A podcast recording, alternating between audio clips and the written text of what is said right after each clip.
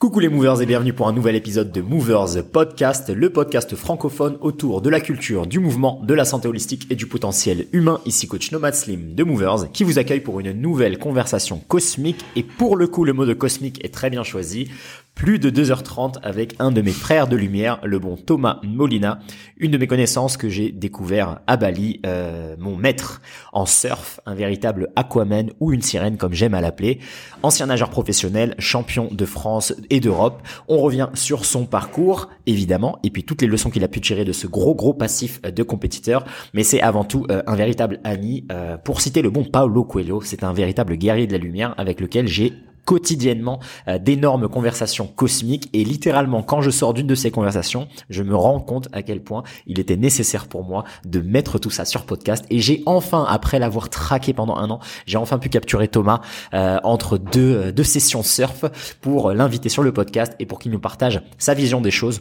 On discute vraiment à cœur ouvert. Vous avez l'occasion d'avoir également le visuel sur YouTube, ce que je n'ai pas eu l'occasion de faire pour les premiers épisodes de ce podcast. Donc je vous invite à aller sur YouTube pour visionner tout ça et à vous abonner évidemment à la chaîne. Et vous allez voir vraiment euh, ce que j'ai enfin matérialisé avec ce podcast, c'est-à-dire des réelles conversations organiques, naturelles avec mes frères de lumière. On revient sur la pratique de la natation, l'enseignement, la culture du mouvement, la méthode idoportale, les voyages, l'expatriation, sortir du métro boulot dodo euh, après un long long 7 euh, ans euh, d'huissier de justice et puis il nous raconte un peu toutes ses aventures, son développement mental, les outils comme la méditation, le yoga nidra, la respiration. Bref, Thomas est une personne absolument incroyable que je suis honoré et chanceux de compter parmi mes amis les plus proches. Donc je vous invite à savourer cette conversation qui va vous régaler si vous êtes évidemment intéressé par l'idée de voyager, potentiellement de vivre à Bali, eh bien vous allez avoir pas mal d'informations très très utiles sur ce podcast. On revient également sur l'alimentation et c'est pour ça que je vous invite en fait à voir le, le, visuel. Ça va vous donner un indice sur le type d'alimentation. On va parler, bah voilà, d'exploration comme toujours avec l'alimentation. Nous avons exploré euh, différents modes alimentaires et puis Thomas revient de cette année également, je crois, de, de végétarisme. Euh, puis il est passé sur le régime carnivore et puis sur la primale. Donc c'est encore une nouvelle fois une occasion euh, de présenter divers points de vue et puis comme toujours de vous inviter à votre réflexion personnelle. On revient sur pas mal de choses également qui sont de l'ordre du métaphysique et du cosmique, mais aussi et euh, je ne sais pas si c'est une direction vers laquelle j'ai envie d'aller avec ce podcast, mais en tout cas voilà, comme ça sort, on en parle. Une touche très légère euh, d'opinion sur euh, le monde, sur la société, sur la masculinité, la dévirilisation, etc., etc. Donc voilà, des sujets intéressants. N'hésitez pas à commenter si cela vous intéresse. Une très très longue conversation que je pense vous allez absolument adorer. Pour moi, ça fait partie de ces épisodes de la zone rouge, comme toujours avec d'énormes changements de paradigme à ajouter au top 10 directement du podcast Movers. Et comme toujours, avant de vous laisser savourer cette conversation cosmique, le petit rappel pour les sponsors de cet épisode. Le premier sponsor de cet épisode sera évidemment Movers Academy, l'académie en ligne Movers, ma propre entreprise qui vous permet euh, d'accéder à différentes formations et certifications au mouvement et à la mobilité articulaire. Comme toujours, l'idée est très simple, vous donner des protocoles accessibles après avoir exploré une vingtaine d'années diverses pratiques sportives, m'être formé à l'étranger, ayant eu des carrières athlétiques et artistiques professionnelles. Je vous ramène toutes ces perles de sagesse euh, pour vous aider à reprendre une autonomie physique, redécouvrir ce que c'est d'avoir un corps qui est capable, sur lequel vous pouvez compter, et évidemment retirer les raideurs, les douleurs, les restrictions, gagner en amplitude de mouvement, bref, retrouver le corps qu'on avait étant enfant, diverses formations, que ce soit euh, sur de la mobilité spécifique à chacune des articulations, ou bien que vous allez pouvoir utiliser pour compléter un de vos sports, notamment la pratique des arts martiaux avec différentes méthodes d'entraînement au mouvement, comme la méthode judo-portale utilisée par Conor McGregor, la gymnastique naturelle utilisée par Rickson Gracie, et bien d'autres. N'hésitez pas à aller découvrir toutes ces formations et choisir là où les bonnes formations pour votre problématique de santé actuelle.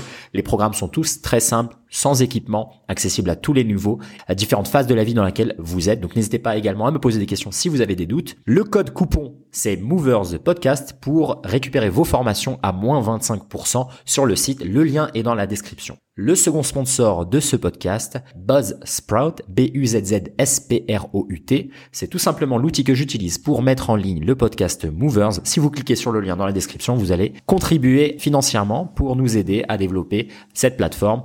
C'est très très simple hein, de créer un podcast. Vous enregistrez de n'importe quelle manière, même avec votre portable, et simplement vous uploadez le fichier sur Buzzsprout qui s'occupe de fixer le son. Vous ajoutez un titre et une description à votre épisode, et puis Buzzsprout s'occupe de distribuer l'épisode sur toutes les plateformes de podcast audio, Apple Podcast, Spotify Podcast, Google Podcast, etc., etc. D'ailleurs, si vous écoutez cet épisode sur une de ces plateformes, notamment Apple Podcast et Spotify Podcast, n'hésitez pas à nous laisser une évaluation 5 étoiles. C'est également une autre manière de contribuer à étendre et à partager ce podcast, s'il vous plaît, évidemment. On retrouve le lien dans la description pour Buzz Sprout et je vous laisse retourner à ce magnifique épisode avec mon frère de lumière, Thomas Molina, Movers, épisode 89. C'est parti.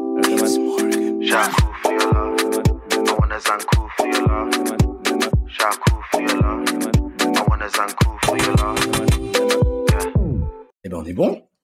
On démarre. Ça va mon Thomas? Bah grave et toi? Bah écoute, magnifique, magnifique. On va montrer un peu le bronzage baliné à toutes ces belles personnes qui nous suivent. Faut montrer la marque meilleure toujours, toujours. T'es le troisième avec qui je fais un, un podcast, c'est en, en, physique. Après deux de nos amis là, le bon Nicolas de, de Paoli qu'on salue et Amine, Amine euh, qui, qui, va prendre du plaisir à regarder ce bel échange. Donc je suis ravi. Et pour les gens qui euh, qui vont rejoindre ce bel épisode, il faut que je leur dise l'histoire que ça fait un an et demi que je te traque pour ce podcast, que tu as refusé maintes et maintes fois, que tu as décliné mon offre euh, de participer à ce bel échange cosmique. Donc voilà. Comme quoi, il faut y aller à l'usure, tu vois, pour certaines personnes. il faut y aller à la détermination et, et pas lâcher. et c'est la première fois pour moi que je fais un podcast, en fait. Ouais. Et ça fait aussi, pour la petite histoire, ça fait peut-être un an que je te traque pour que tu viennes à Bali. Arrête de mentir. On se traque, on se traque Peut-être pas un an, mais peut-être au moins six mois. C'est vrai. Au moins six mois que je te traque pour que tu viennes à Bali. Mais comme tu sais, il y a eu des petites, euh, tu vois, j'étais pas seul euh, pour une fois dans mes dans mes voyages, dans mes aventures, et donc il y a il y a différentes choses à prendre en compte quand tu es avec quelqu'un et que et que tu t'adaptes. C'est un sujet aussi euh, dont on parle souvent toi et moi. La... ouais. Surtout ces dernières semaines. Dernière semaine, ouais, c'était intense. Là, beaucoup de beaucoup de conversations sur le couple, euh, sur les énergies masculines, féminines, sur le rôle euh, des uns et des autres. Les relations humaines. Ouais, amitié et plus, tu vois. Et je pense que c'est un sujet intéressant. Et bah, comme avec le podcast, tu vois, moi, j'essaye de, aussi de, de mélanger les différentes énergies, les différentes dimensions, et pour montrer aussi que, euh, bah, on va peut-être en parler par la suite. Tous les deux, comme on a ce background aussi d'athlète professionnel, euh, t'es pas que une masse musculaire, un entraînement physique, etc. Qu'il y a beaucoup de choses qui rentrent en jeu dans dans ta préparation et dans ton univers, et en particulier le côté émotionnel, la gestion du stress, la gestion du, des peurs. Toi, tu m'as beaucoup parlé de cette idée aussi que euh, que en natation, il y avait le côté voilà comment je peux être euh, le meilleur et en même temps je maintiens ma fainéantise et donc euh, on, va, on, va, raconter toutes ces belles histoires mais voilà pour dire aux gens que les athlètes les artistes les personnes qui vivent un peu cette vie intense sont généralement multidimensionnelles et moi, je sais, peut-être toi, pareil, que moi, j'ai été initié un peu à tous ces sujets, justement grâce au sport. C'est là où j'ai commencé à parler pour la première fois de peur, d'insécurité, de trauma et des relations humaines, notamment la relation avec le coach, etc. Donc, euh, euh, donc voilà, c'est pour aussi présenter aux gens que le sport, c'est vraiment un vecteur d'élévation bien plus euh, important et multidirectionnel que simplement le développement physique. Qu'est-ce que tu en penses toi? Déjà, avant de commencer, je voulais te remercier euh, déjà d'avoir fait ta connaissance des personnes comme ça, c'est rare dans une vie de, de rencontrer des, des, des amis qui t'élèvent. Et que, euh, tu donnes beaucoup de, de, très bons conseils de vie, même si des fois c'est très très strict, mais tu sais t'adresser aux gens, tu sais comment il faut parler, tu sais des fois il faut parler doucement, des fois il faut parler strictement. Ouais. Et je voulais dire que c'est une très très belle rencontre. Je suis très très. Euh... Merci mon Ça fait plaisir. J'ai le mot en anglais grateful, euh, gratitude. J'ai beaucoup de gratitude de t'avoir rencontré et il n'y a pas beaucoup de gens comme ça que tu rencontres. Et t'es vraiment une élévation euh, spirituelle de l'âme. Et merci, merci. C'est vraiment plaisir de rencontrer des gens, des modèles en fait, pas des gens avec qui tu veux ressembler, mais des gens qui toi t'attirent pour qui tu es vers le hmm. haut en fait. Est-ce que tu penses que c'est difficile de les trouver dans le style de vie qu'on a, par exemple, de s'expatrier, etc., ou ou tu avais déjà des modèles comme ça un peu en France? Moi, Pourquoi c'est difficile, tu penses, d'avoir ces, ces personnes C'est la société qui veut ça aussi. La société, elle veut pas qu'on devienne des, des, vrais hommes, mais elle veut pas qu'on soit indépendant. Elle veut qu'on soit tous modelés à la même image. Mm-hmm. Et qu'on a parlé, on parle de virilité, de masculinité. La société ne veut pas. Je pense. Après, peut-être que c'est une image négative que j'ai de la société et de mm. des valeurs. Mais la société ne veut pas qu'on soit qu'on soit comme ça. Elle veut qu'on soit tous modelés de la même manière, qu'on pense tous de la même manière et et qu'on ne rentre pas dans ce rôle masculin. Ouais, clairement. On perd cette identité masculine. Et, mm. et non, j'ai rencontré plusieurs personnes. Ça a été souvent mes, mes mentors, mes, mes coachs, des personnes qui m'ont appris beaucoup de choses. Ouais. Et ça a été très ponctuel d'avoir des, des personnes comme ça qui qui sont à un stade plus développé que toi, on va dire, et qui veulent t'attirer vers le haut aussi, mm. pas qui veulent te te jalouser, te, tirer vers le bas en se mettant eux en avant et toi en en arrière-plan. Ouais, ouais, ouais. c'est vrai, c'est vrai. Moi, je suis d'accord avec toi. C'est il y a clairement un impact de la société, un conditionnement général qui nous qui nous affaiblit sur tous les plans. Physiquement, on peut le voir avec euh, bah, la sédentarité, euh, une alimentation euh, un peu appauvrie nutritionnellement, pas de promotion spéciale d'une pratique physique un peu holistique comme ce dont on parle souvent, mais plus quelque chose, on va dire, d'éphémère, d'esthétique.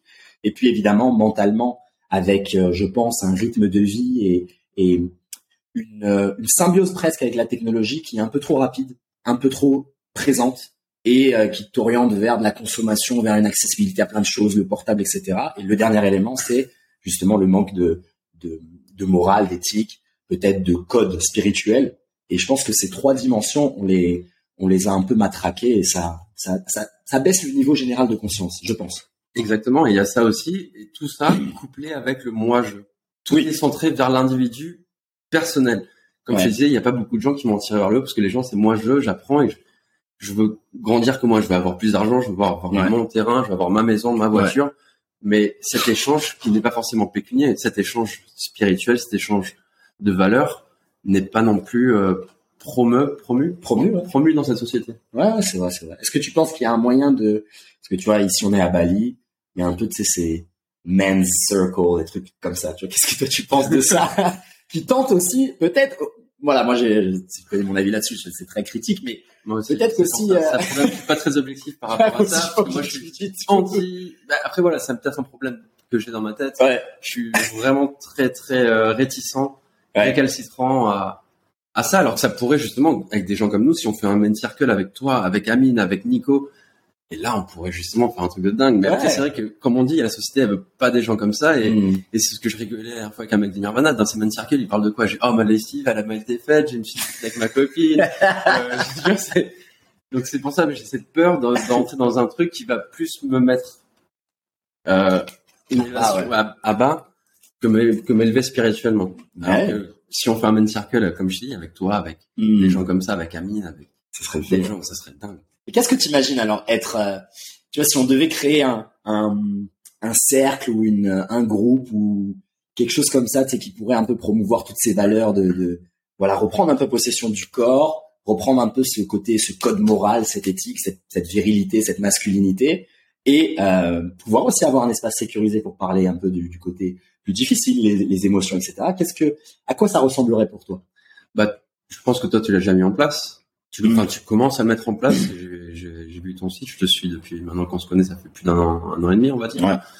Et je vois que tu fais ça. Hein. tu, tu parles de, dans ton site de la santé holistique, tu parles du mouvement, tu parles de d'une routine de vie, tu parles de de la société également. Donc, euh, je pense que toi, tu commences à mettre en place. Et c'est vrai qu'il faut se servir de ces outils qui nous attirent vers le bas et justement se servir de ces outils, les, les réseaux sociaux, les choses comme ça. Ouais pour euh, justement les, les contrecarrer la société en fait. Ouais. Je pense que toi tu fais tu le mets en place parce que dans ton site c'est pas que du, la mobilité, c'est pas que le portable, c'est pas que mais c'est justement tu parles de cette santé holistique, tu parles tu m'as parlé d'un d'une personne qui voulait faire de la naturopathie dans un domaine spécialisé. Ouais. Donc c'est pas forcément que de la mobilité mais c'est une ascension plus générale mmh. Euh, de l'âme. Ouais, bah moi c'est c'est à capté quoi le l'hiver, tu vois, je pense qu'il y a il y a une limite en fait à simplement le corps euh, chaque aborder chaque chose séparément je pense qu'au bout d'un moment, de par tes expériences ou tes expérimentations, tu te rends compte que les liens, ils sont évidents. Tu sais, ils sont dans la nature. Euh, comme tu le sais, si tu vas à l'entraînement et qu'émotionnellement t'es pas dedans ou que tu es déjà stressé, eh bien tu vas augmenter le risque de blessure, tu vas largement moins prendre de plaisir, pas focus, pas focus. Exactement. Donc au final, prendre la vie et prendre le développement de l'humain comme quelque chose qui a des paramètres multiples, c'est effrayant, c'est compliqué, mais c'est comme c'est. Tu vois, au bout d'un moment, on peut pas y échapper. Tu peux pas te dire, ok, bah j'ai juste à prendre ce programme d'alimentation et faire, je sais pas moi, une alimentation cétogène et toutes les dimensions de ma vie vont s'arranger. Non, simplement peut-être la digestion et puis c'est tout. Encore une fois, ça revient au même sujet. Qu'est-ce que veulent les gens? Les gens. Après, c'est peut-être méchant de dire ça. C'est peut-être euh, généralisé. Mais les gens, ils veulent un beau corps pour faire des belles photos, ouais, aller à la plage le, en été. Et voilà, ce qui l'intéresse, voilà, il faut s'intéresser à plus largement avoir un, un corps sain dans un esprit sain, c'est ce qu'on disait, mais voilà, il y a un esprit qu'il faut entretenir aussi. Il n'y a pas que l'aspect physique. Mais voilà, qu'est-ce que veulent les gens? Est-ce que c'est du superficiel ou est-ce que c'est un tout comme tu fais toi là holistique? Ouais, bah ouais. Est-ce que c'est Moi, c'est ça que j'essaye d'apporter. Après, tu sais que euh, déjà rien que cette vision, elle est à contre-courant, comme tu l'as comme tu l'as mentionné. On est dans ce monde qui va te promouvoir peut-être la gratification instantanée, le, le côté bah si je veux faire tout ce travail-là, autant faire de l'ingénierie à l'envers, d'avoir les résultats esthétiques sans avoir la fonction. Tu vois, le, la musculation, c'est ça. C'est-à-dire que tu as un corps qui ressemble à celui d'un gymnaste, sauf que le gymnaste, il peut faire des, des iron cross, des handstands, des plein de choses. Et lui, son corps, l'esthétique du corps, c'est le bonus. Tu vois, c'est ce qui vient après le, le travail euh, de la fonction. comme toi et moi, je pense qu'on n'a jamais travaillé pour avoir un corps. Le Exactement. corps est venu Il est venu, voilà. parce qu'on a fait tout ça depuis qu'on est enfant, depuis qu'on a. Moi, j'ai commencé le... à être dans un club depuis que j'ai l'âge de 3 Ouais. ans, et je pense que toi aussi. Ouais. mais on- le corps, il a suivi. C'est pas, on n'a pas cherché. Moi, je, je m'en fous du corps. Tu vois. Ouais, c'est clair. Enfin, je m'en fous pas du corps. C'est faut- voilà, les, les mots ont des valeurs et les phrases ont des ont de l'énergie aussi. Je m'en fous pas de mon corps, au contraire.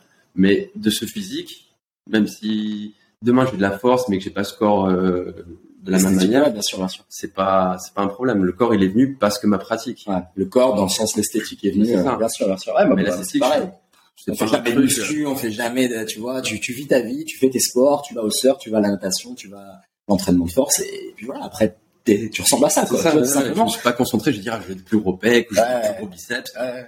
Moi, c'est la fonctionnalité. Les pecs qui viennent parce que j'ai besoin de ça quand je fais des, des push-pull ou quand je fais du surf, il y a les, les épaules, tout ça. Mais tout le monde me dit, ah, t'as les épaules, comment tu fais? Va surfer deux heures par jour comme nous on faisait, jusqu'à avoir les bras euh, tremblotants, et. T'as même pas à prendre un verre parce que t'as, t'as, t'as pas assez de force.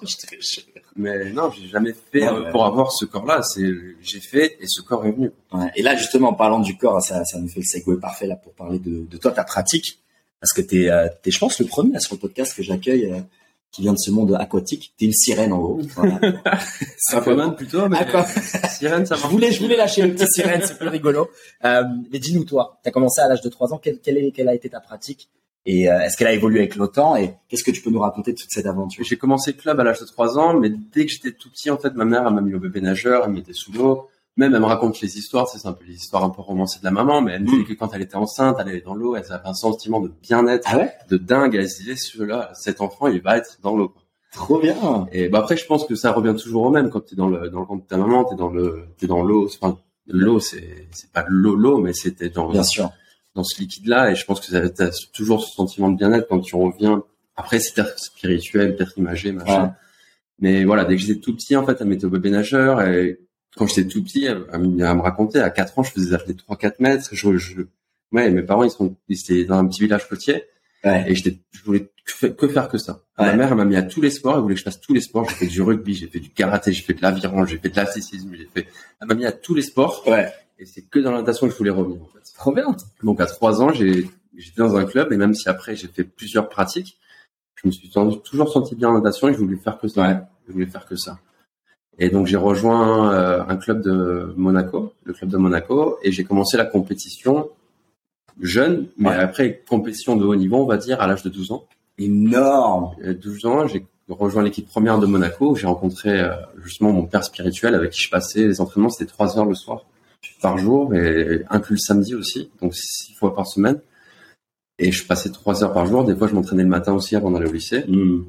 Et j'ai voilà, j'ai continué à nager jusqu'à l'âge de mes 30 ans et je fais la compétition jusqu'à l'âge de mes 33, 34 ans, sans forcément continuer dans les entraînements. Mais vu que j'avais cette, ce background de- d'entraînement et de compréhension, Ouais. j'ai continué la compétition même après avoir euh, arrêté l'entraînement. C'est fou ça. Et justement, j'ai rencontré cette personne qui était mon père spirituel. Et donc moi là, j'ai 36 ans. Et à l'âge de 12 ans, donc c'est il y a quelques années déjà, et on commençait déjà à faire euh, du yoga, de la méditation, la visualisation, la sophrologie, enfin toutes ces pratiques un peu al- alternatives qui maintenant sont à la mode, mais on commençait déjà à le faire à l'époque. Et on, il basait surtout la, la pratique sur la compréhension en fait Énorme. la compréhension de la technique, la compréhension du corps humain, le relâchement, là où tu peux économiser ton énergie, nager intelligemment en fait. Ouais. Et moi j'étais très très feignant comme tu as dit et j'ai toujours bah, j'ai eu des, quelques blessures et Ouais. j'avais peur de la douleur à l'époque. Ouais. Je sais pas comment c'est parce que ma maman elle me protégeait beaucoup donc elle me, elle me gardait dans ma zone de confort et elle m'a pas mis les, les coups de pied au cul. euh, Ouais. ouais. dans la vie parce que je sais que maintenant avec le, la mentalité que j'ai maintenant je reviens en arrière sur euh, l'entraînement la pratique j'aurais j'aurais aimé avoir cette mentalité pour Mhm. pouvoir m'exprimer totalement en fait mais vu que j'avais cette peur de la douleur de, avant chaque compétition j'avais peur de- je vais me faire mal au bras, ça, ça va piquer. Ah ouais Ah ouais, ouais. Et même après les années, t'avais pas une habitude de dire, bah, je connais la sensation, je sais ce qui va se passer. Et... Si, mais justement, j'avais ce. Après, il y a eu le stress aussi parce que à 14 ans, j'étais champion de France. Ouais. Champion de France, mais quand j'étais champion de France, la veille de partir en compétition, je suis allé faire du bodyboard, donc du surf dans les vagues allongées. Le bodyboard, c'est une petite planche. Je suis allé faire du surf. J'ai j'ai parce que je vivais le moment présent, tu vois. Ouais. Donc je pensais pas à deux jours après la compétition, mais je- ce jour-là, putain, il y avait des vagues. J'étais avec mes potes. Vas-y, on va surfer, tu vois. Ouais. Et j'ai attrapé froid. Parce que c'était vers avril-mai, j'avais pas de combinaison, bref, j'ai attrapé froid, donc le, la veille de la compétition, j'étais malade. J'avais de la fièvre, j'avais, j'avais attrapé un gros rhume, donc Ouais. fièvre, froid, j'ai pas dormi de la nuit, et il y a eu le feu dans l'hôtel. Là Mais non C'était à Nancy, il y a eu le feu dans l'hôtel, donc pas dormi de la nuit, évacué Ouais. de l'hôtel, tout ça. Et j'arrive le jour de la compétition, mon entraîneur, il me fait, t'as de la fièvre, c'est-à-dire que ton corps, il est déjà chaud. Fais juste 50 mètres, une longueur d'échauffement. Normalement, les échauffements, c'est, ça varie, hein, mais ça va de 800 à 2 km. C'est n'importe 800 quoi. mètres à 2 km. Ouais. Mon entraîneur, fait, tu fais juste une longueur, tu sens un peu l'eau dans tes mains, tu machin. Boum, je suis arrivé champion de France. Mais non, c'est dingue. ouais, ouais, donc pas de pression. Ouais. Pas de pression parce que j'étais dit, ouais, je suis malade. Au moins, j'aurais cette excuse de dire si j'ai pas réussi, Ouais, ouais. je suis malade. Mais tu sais que ce truc-là, là, de, de, de l'excuse, c'est un vrai. euh, Je t'ai raconté l'histoire. carrière, c'était comme ça. Ah ouais? Attends, je vais raconter cette histoire. Après, tu continues. Euh, tu connais John Jones de l'UFC Alors, c'est un combattant ultra connu et euh, c'est un peu l'histoire à la Mike Tyson, champion très jeune. À l'âge de 20 ans, il était champion du monde. Si t'imagines, tu vois, dans les arts martiaux et notamment les arts martiaux mixtes. Et donc lui, il racontait tout le temps ça. Il disait voilà, là, il a, je pense qu'il a la trentaine, quelque chose comme ça. Mais en fait, toutes ces compétitions, tous les titres qu'il a défendus, à chaque fois, il disait une semaine avant, j'allais en soirée, en boîte, cocaïne, euh, femmes, etc.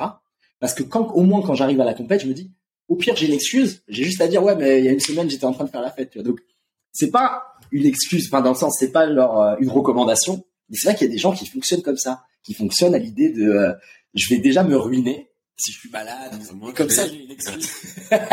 mais oh, on peut l'analyser de tellement de manières. C'est ultra intéressant parce que psychologiquement, tu peux te dire aussi, est-ce que c'est pas le fait d'avoir fait ça qui te relâche, qui te détend, plutôt que de rester constamment concentré, concentré, et peut-être qu'il y a une fatigue aussi Psychologique, nerveuse, ouais. psychologique qui apparaît. Et au final, le jour de la compétition, t'es moins dans un état de détente.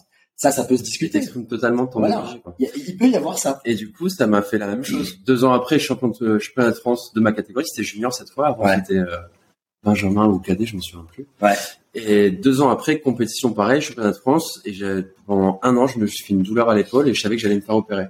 D'accord. J'avais une swimming shoulder. En gros, c'est un claquement parce que la technique, elle était pas, pas super bonne. Et ça, les os, ils frottaient, frottaient. Et le jour du championnat de France, j'arrive, compétition pareil, 200 mètres cette fois. Et je me suis dit, bah voilà, au pire, je- si je gagne pas, j'ai cette excuse de dire, je vais me faire opérer l'épaule. Et boum, champion de France. Non. Et, et pareil, après une autre compétition deux ans après, donc ça faisait 15, 17 et 19 ans. Ok. 19 ans, championnat d'Europe junior, donc c'est tous les petits États d'Europe. Ouais. Monaco, Luxembourg, San Marin, Liechtenstein, Islande. Euh, Il y a quoi Il y, a- il y en avait neuf. Il y a Monténégro qui a inclus la compétition. Bref, en tout cas neuf, euh, neuf États. Ouais. Et à l'époque, je concourais aussi pour l'équipe de France junior. Et du coup, la compétition c'était avec Monaco. Et il y a des l'équipe adverse, parce que c'est toujours comme ça, les équipes adverses. Oh, lui, il peut pas compé- compétiter, parce compétiter, Faire une compète, faire la Ouais, compète. faire la compète, parce que il, il concourt avec la France aussi. D'accord. pour une nation un an. Ok. Et moi, j'étais là, je c'est un 200 mètres. Ah 200 mètres nagib, ça va piquer, c'est long. Je vais avoir de l'acide lactique, ça va. Et du coup, juste avant la finale, en plus, il m'avait fait, faire les séries, et c'est juste avant la finale, ils viennent me voir, les officiels, ils me fait, tu peux pas, euh, tu peux pas faire la course parce que tu, tu fais avec la France. Et mon entraîneur, il fait, t'inquiète pas, je gère tout. Moi, je dis, ah non, mais c'est bon. T'inquiète. C'est pas la peine, tu vois. Pas la peine. Ouais, je suis tranquille. Et du coup, je fais mon échauffement, mais pareil, je fais un échauffement, parce que je savais que j'allais pas le faire, je fais un 100 mètres. De, je suis dans l'eau, je me dis, ouais, je vais pas- de toute façon, je vais pas nager. Ouais. Et cinq, mi- euh, peut-être pas cinq minutes, mais euh, on va dire 30 minutes avant le, les finales, il vient me voir, il fait, bon, c'est bon, tu peux faire la compétition. Énorme. Et du coup, je suis arrivé, mais sans forcer, sans rien. Ouais. un truc de dingue. Et je gagne la, la championne d'or. Ah, l'histoire de dingue. Donc, euh, mais les- Qu'à la détente, qu'à la ça, relâchement, qu'au- Et en plus, à la fin, j'arrive, je touche pas fatigué. Et le mec à côté, il est là, et il se prend la tête. Moi, je suis là, je suis peu, c'est plein d'énergie encore. Et, Ouais. Mais c'est une vraie leçon de vie, ça aussi, sur euh, bah, les épreuves à venir et, et comment gérer l'anxiété du futur. C'est-à-dire que si tu vas dans le sens j'ai rien à perdre, ça. Mais au final, tout se passe généralement bien. Et au final, quand tu prends du recul, là, euh, peut-être, on va dire, 10, 15 ans après, quand tu réfléchis, mais j'avais quoi à perdre Là, je suis là aujourd'hui, je, je fais ma vie, c'était un moment de ma vie. Il faut voir ça. Mon entraîneur me dit toujours, c'est un moment de votre vie. Donc, autant le faire à fond, tu vois. Ouais. Autant vivre à fond les choses parce que c'est un moment de ta vie, mais un jour, tu vas arrêter la compétition, tu vas avoir ta vie plus tard, tu vas avoir ton travail, tu vas avoir ta femme, ta famille, c'est un moment de ta vie, quoi. Et Ouais. ça, c'est dur à assimiler quand t'es jeune, à le comprendre, en fait. C'est- avec du recul que tu comprends. Tu penses qu'il y a hum, le fait que cet entraîneur, il, il ait été sensible un peu à cette approche, euh, tu me parlais de la méditation, de la visualisation, le yoga, etc. Tu penses que toi, même si tu comprenais peut-être pas tout à l'époque, ça a eu un impact sur ton développement, euh, déjà sur ta carrière d'athlète, mais aussi peut-être par la suite, le développement en tant qu'humain Ah oui, ça, ça a eu un gros impact. Moi, j'y pense toujours à cet entraîneur. Des fois, il y a des leçons de vie qu'il m'a données, mais elle elle au jour d'aujourd'hui, au jour d'aujourd'hui, Aujourd'hui. je sais pas. Aujourd'hui. je déteste en plus, quand les vieux- Ouais, moi, ça me Tu vois. Aujourd'hui, tu vois, j'ai toujours des moments dans la vie où j'arrive face à une épreuve et je me dis, putain, j'ai ce flashback de mon entraîneur et Ouais. tu vois, il m'a m'a appris beaucoup de choses. Ouais. Est-ce que tu as des Et- petites perles comme ça là qui te reviennent en tête, euh, des choses que moi je te racontais la mienne, euh, tu sais avec mon entraîneur de foot, je vais la raconter, je vais la partager. Mon entraîneur de foot quand j'étais petit, euh, après 11 ans de foot, euh, les gens qui écoutent ce podcast connaissent un peu l'histoire. Euh, il me disait tout le temps la phrase suivante qui m'est restée, et comme je te l'ai dit, moi je l'utilise encore aujourd'hui dans l'entrepreneuriat, dans la création et la gestion là de Movers, qui est, il me disait Slim, il ne faut pas confondre vitesse et précipitation. Tu vois, moi j'étais milieu droit, j'étais celui à qui tu vas donner la balle, généralement en profondeur qu'on appelle. Donc, tu dois vraiment cavaler, prendre, centrer, et tu es un peu le, le cavalier sur le jeu d'échecs. Tu vois, tu vas vraiment très loin, tu peux changer de direction de manière brusque, etc. Tu vas créer une sorte de, de tension et, d'explosivité dans le jeu, d'accord? Et on compte sur toi pour garder la balle. C'est pas quelque chose que tu vas, par, par exemple, le numéro 10, ça va être le mec au centre qui va généralement donner les ballons, etc. Moi, non, on compte sur euh, ton ex, ta qualité d'athlète et ta qualité technique. Tu vois, donc c'est généralement tu mets les mecs qui sont un peu euh, coquilles, tu vois. Ça, raconte un peu, tu les mets là, les, les dribbleurs, les techniciens et les mecs aussi qui cavalent. Et donc moi j'étais ça. Et donc il me disait tout le temps, tu vois, il y a un problème des fois, c'est que tu vas trop vite par rapport à la cadence et au rythme des gens qui sont autour de toi. Et donc par exemple, tu arrives trop tôt. Et donc là, tu peux pas envoyer là, il y a plus personne, tu vois. Et donc il me disait, tu te précipites par rapport à, tu devrais juste aller vite. Et ça, c'est une leçon là dans, dans l'entrepreneuriat notamment. Moi, je l'utilise tout le temps. Je me dis, il n'y a pas d'urgence. Ça sert à rien de me précipiter. Je peux faire les choses de manière efficace, donc rapidement, mais me concentrer sur les bonnes choses à faire. Et donc ça, que ça soit là le, travail, que ça soit les entraînements aussi maintenant, on en parle souvent un peu cette approche minimaliste. J'ai pas besoin de me précipiter, tu vois, j'ai pas besoin de faire les choses vite. Je peux prendre le temps aussi de bien m'échauffer, de, tu vois, de prendre du temps pour moi, de me concentrer, de bien respirer avant d'entamer une séance. Et la séance, je la raccourcis et comme ça, je suis, je suis efficace, tu vois. Donc moi, c'est une grosse, grosse leçon que j'ai encore là de ce, de ce bon Christian que je salue, euh, mon entraîneur. Est-ce que toi, tu as des petites phrases comme ça, des petites, euh, les petites citations que tu pourrais partager? Citation, peut-être pas, parce que ça va me revenir avec le temps, mais Ouais. moi, c'est plus par rapport au respect. Façon de parler aux gens, de manière Ouais. générale, respecter les gens, euh, respecter la femme. Il parle beaucoup de la relation homme-femme, de respecter Énorme. la femme, ouais. Et euh, l'attitude, la manière de se tenir, de se comporter, de ta posture, toujours la posture, épaule en arrière, en, en arrière, être fier de soi. Et c'est le- la première règle du livre de Jordan Peterson. Ouais. Et quand tu fais la comparaison avec les lobsters, avec les Les creux, ta crevette. Euh, les Omar. les homards, ouais. Les homards, les langoustes, ils disaient que les langoustes qui étaient dominantes, elles avaient des plus grosses pinces. Donc, être fier de qui tu es, tu vois. Mais oui. Et c'est la première règle du livre de Jordan Peterson. Ouais. C'est-à-dire toujours la posture, ouvre tes épaules, sors ta cage thoracique, sois fier de qui tu es, toujours parle avec une belle voix, parle avec le, avec le ventre. Et, euh, des choses aussi que tu retrouves, tu vois, dans les arts martiaux. Là, le, par exemple, le côté de la posture aussi, même quand tu étudies euh, l'impact sur les hormones, tu as une plus grosse production de testostérone simplement par gonfler les pecs et tenir le menton légèrement dessus. C'est le somatopsychique, tu vois. Donc, si ton corps, il est dans cette position, tu vas avoir une production hormonale qui va aussi valider cette position. C'est-à-dire que même si tu es triste, avoir une position dominante, ça va corriger la tristesse en quelque sorte parce que hormonalement, tu vas produire la testo, un peu de sérotonine, etc. Donc en fait, tu peux jouer aussi sur ton état émotionnel avec le corps. si tu es comme ça recroquevillé, tu vas continuer à, à, te nourrir de ta dépression, de ta tristesse. C'est exactement ce que dit Jordan Peterson par rapport aux, langoustes. Il parle justement de tout ce qui se passe dans leur corps quand ils gagnent des combats. En fait, c'est au fur et à mesure qu'ils gagnent des combats, ils deviennent de plus en plus forts et ils produisent des hormones que les autres peuvent se ressentir. Exactement. Je sais pas si c'est des hormones comme les humains aussi, mais des hormones qu'ils peuvent ressentir. Et du coup, voilà, c'est une règle très importante que j'ai toujours, c'est la posture, être fier de qui tu es, être fier de soi. Et il y avait toujours cette, euh, cette règle aussi qui me revient, c'était euh, toujours, il me disait, celui qui s'énerve, c'est celui qui perd. Ok. Donc dans les discussions, tu vois, quand tu lèves le ton et quand tu t'énerves, tu sais que tu vas perdre l'argument. Donc ça, bah, un peu, c'est le, le On parle beaucoup des proverbes français vu qu'on est à l'étranger et qu'on parle principalement en anglais. On parle toujours des proverbes français. Je sais plus s'il y en a qui se reviennent, mais on a, voilà, ça, ça pourrait se ressembler à. Mais oui, il faut toujours tourner sa, langue cinq fois, ça, ouais, fois dans sa bouche avant de parler et on parlait de pour vivre vivons cachés. Exactement. Celui-là, il est magnifique. Il y a plein de proverbes français comme ça. Il y a une sagesse aussi. C'est un peu, c'est les proverbes de grand-mère, etc. Moi, j'y crois beaucoup plus que, comme je te le disais, bah, rien que tout à l'heure, quand on était euh, au café, que euh, tous les livres de dev perso que tu peux lire et toutes les choses comme ça. C'est-à-dire qu'il y a une sagesse ancestrale et sans aussi, comme tu le disais, euh, romantiser la manière dont nos ancêtres vivaient. Et c'est simplement de prendre ce qu'il y avait de bon il y a évidemment des temps difficiles, il y a plein de choses qui faisaient peut-être euh, moins bien que nous aujourd'hui, ils n'avaient pas les, mêmes technologies, etc. Ça se comprend. Mais par contre, dire de manière caduque qu'il n'y a rien de bon à prendre dans le passé, pour moi c'est idiot. Et dans ces proverbes-là, il y avait vraiment beaucoup de sagesse. Vois, la manière même de gérer le couple, il durait longtemps, la manière aussi d'avancer, d'avoir les épreuves. Euh, bah, c'est ce qu'on disait justement par rapport à, aux époques passées. Ils avaient des vrais problèmes de vie. On en a parlé, ça aussi. Euh, c'était hier ou avant-hier dans le café et ils avaient des vrais problèmes de vie. Ils n'avaient pas comme nous cette ce, luxe. de dire on fait quoi aujourd'hui? Du coup, on va sur Insta, on se fait des posts, on monte son cul comme on a dit. Ouais, ouais, non, t'inquiète, t'inquiète.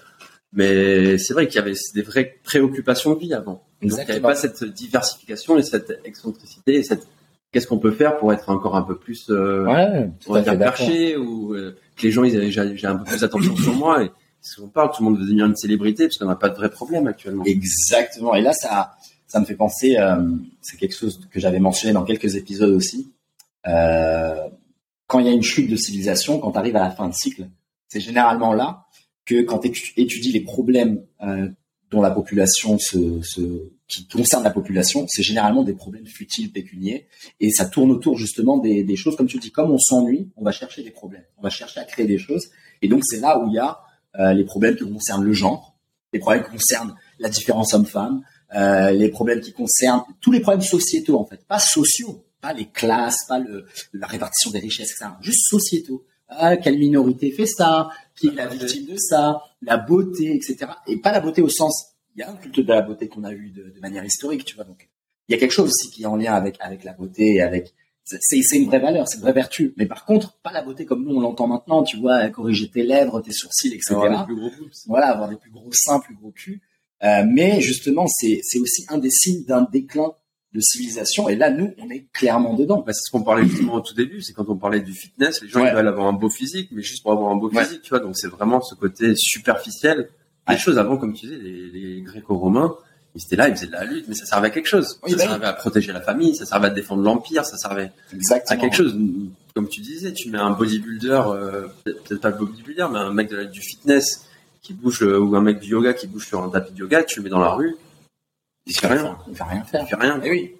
Et c'est ça, tu perds en fait, euh, comme tu disais, comme il n'y a plus de vrais problèmes. Tu vois, il n'y a pas besoin de défendre euh, la nation, il n'y a pas besoin d'aller chasser, pêcher, etc. Au final, t'as rien à faire en fait. Et donc tout cet ennui, eh bien, il te pousse à regarder des choses, tu vois, à, chercher la petite bête. Bah, c'est ce qu'on disait ce matin, c'est le terme qu'on disait à la gym quand on était quand on s'entraînait. On parlait de de masturbation intellectuelle. Exactement. De masturbation intellectuelle, on n'a rien à faire, donc on va cogiter, on va. non, c'est ça. On parlait d'un, on, parlait d'un cours qui se passait là-bas. Raconte-nous ce bon cours. Partage qu'on se fasse, euh, qu'on transforme Nirvana en un ennemi potentiel. Non, c'est, il peut y avoir du bon. Hein. Moi, je veux pas être totalement péjoratif et totalement. Mais toi, t'es une sirène, t'as le droit de parler de ce truc-là parce que ça te concerne. Tu vois, moi, c'est pas mon élément, mais toi, t'as le droit. Faire un cours de, de surf à l'extérieur de l'eau. C'est faire c'est comme faire un cours de natation à l'extérieur de l'eau. C'est pour être euh, un nageur, il faut être dans l'eau, il faut pratiquer, il faut passer du temps. Et c'est faire là, c'est faire un cours de surf à l'extérieur de l'eau. Il peut y avoir cinq minutes de préparation à l'extérieur de l'eau pour comprendre peut-être. Oui, mais là, mater des vidéos, expliquer, se masturber le cerveau, se masturber l'esprit, ce qui va encore plus te tétaniser quand tu vas être dans l'eau, parce que tu vas te dire, il faut que je réfléchisse, mon pied, l'angle, le machin. non, mais c'est vrai, une fois que tu es sur la planche de surf, ton équilibre, tu vas le trouver naturellement. Et les Ouais. bras, ils vont se mettre en action naturellement. C'est pas la peine, équilibre, tu peux dire, il faut être bas, machin. Ouais, ouais. Mais dire, il faut être à tel degré, telle inclinaison, le pied.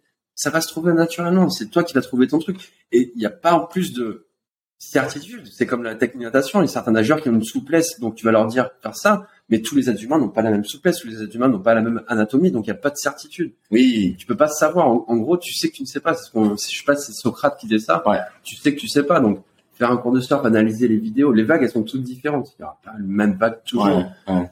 Là, ça me fait penser là, c'est c'est un point euh, que, que j'avais adoré. On en avait parlé ce matin euh, quand on parlait de ces break the jump et break the fear of water. Est-ce que tu pourrais justement raconter un peu, euh, bah, toi, ton expérience en tant qu'enseignant aussi maintenant à, aider le- les différentes populations, tu vois, les enfants, les ados, les adultes? Euh, les exemples que tu m'avais donnés ce matin, ils sont très très puissants. Mais juste sur cette idée, en fait, comment ôter cette peur de l'eau et euh, peut-être toi la manière dont tu, tu l'abordes parce que c'est un point comme je te le disais dans le parcours on a ce truc là le break the jump tu vois le premier saut et cette peur du vide et cette peur de, de taper le tibia ou bien de, de, de croche de faire comme un croche patte etc et donc tu le vois même comme je te le disais dans un- une box de crossfit quoi. Les gens qui ont peur de faire un box jump parce que mentalement et psychologiquement il y a énormément de blocages qui viennent évidemment peut-être euh, d'un manque de temps passé avec le corps très certainement. Peut-être une incapacité euh, même au niveau mobilité peut-être un manque d'amplitude euh, un manque de contrôle corporel. Certainement. Mais par contre il y a énormément la partie psychologique. J'ai peur de sauter alors que mes jambes sont conçues pour les sauts. Tu vois c'est à dire que t'es t'es plus l'animal humain que tu es censé être parce qu'il y a une barrière que tu as érigée de conditionnement de choses comme ça qui fait que maintenant une de tes fonctions naturelles tu l'as perdue complètement. Et l'eau est-ce que toi tu dirais que c'est quelque chose qui est en nous tu mentionnais l'idée de bah voilà on est dans le ventre de la mer mais en même temps, comme tu le sais, et moi aussi je le sais, il y a des gens en fait qui sont tétanisés par l'eau.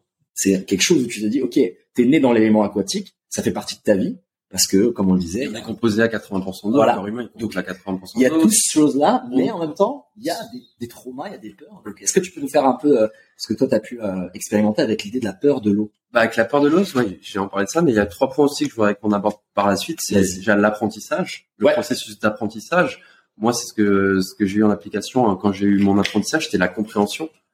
C'est la manière dont tu Je me permets d'interrompre cet enregistrement les Movers car évidemment on a eu une des éternelles coupures du podcast Movers que je vais pour une fois maquiller en un petit euh, spot publicitaire. Donc c'est l'occasion de vous rappeler que pour soutenir ce podcast entièrement gratuit, n'hésitez pas à regarder les liens dans la description de ce podcast, que ce soit sur les plateformes audio ou sur YouTube et vous pouvez nous aider en utilisant les liens d'affiliation pour les sponsors. Merci encore et on retourne à l'épisode.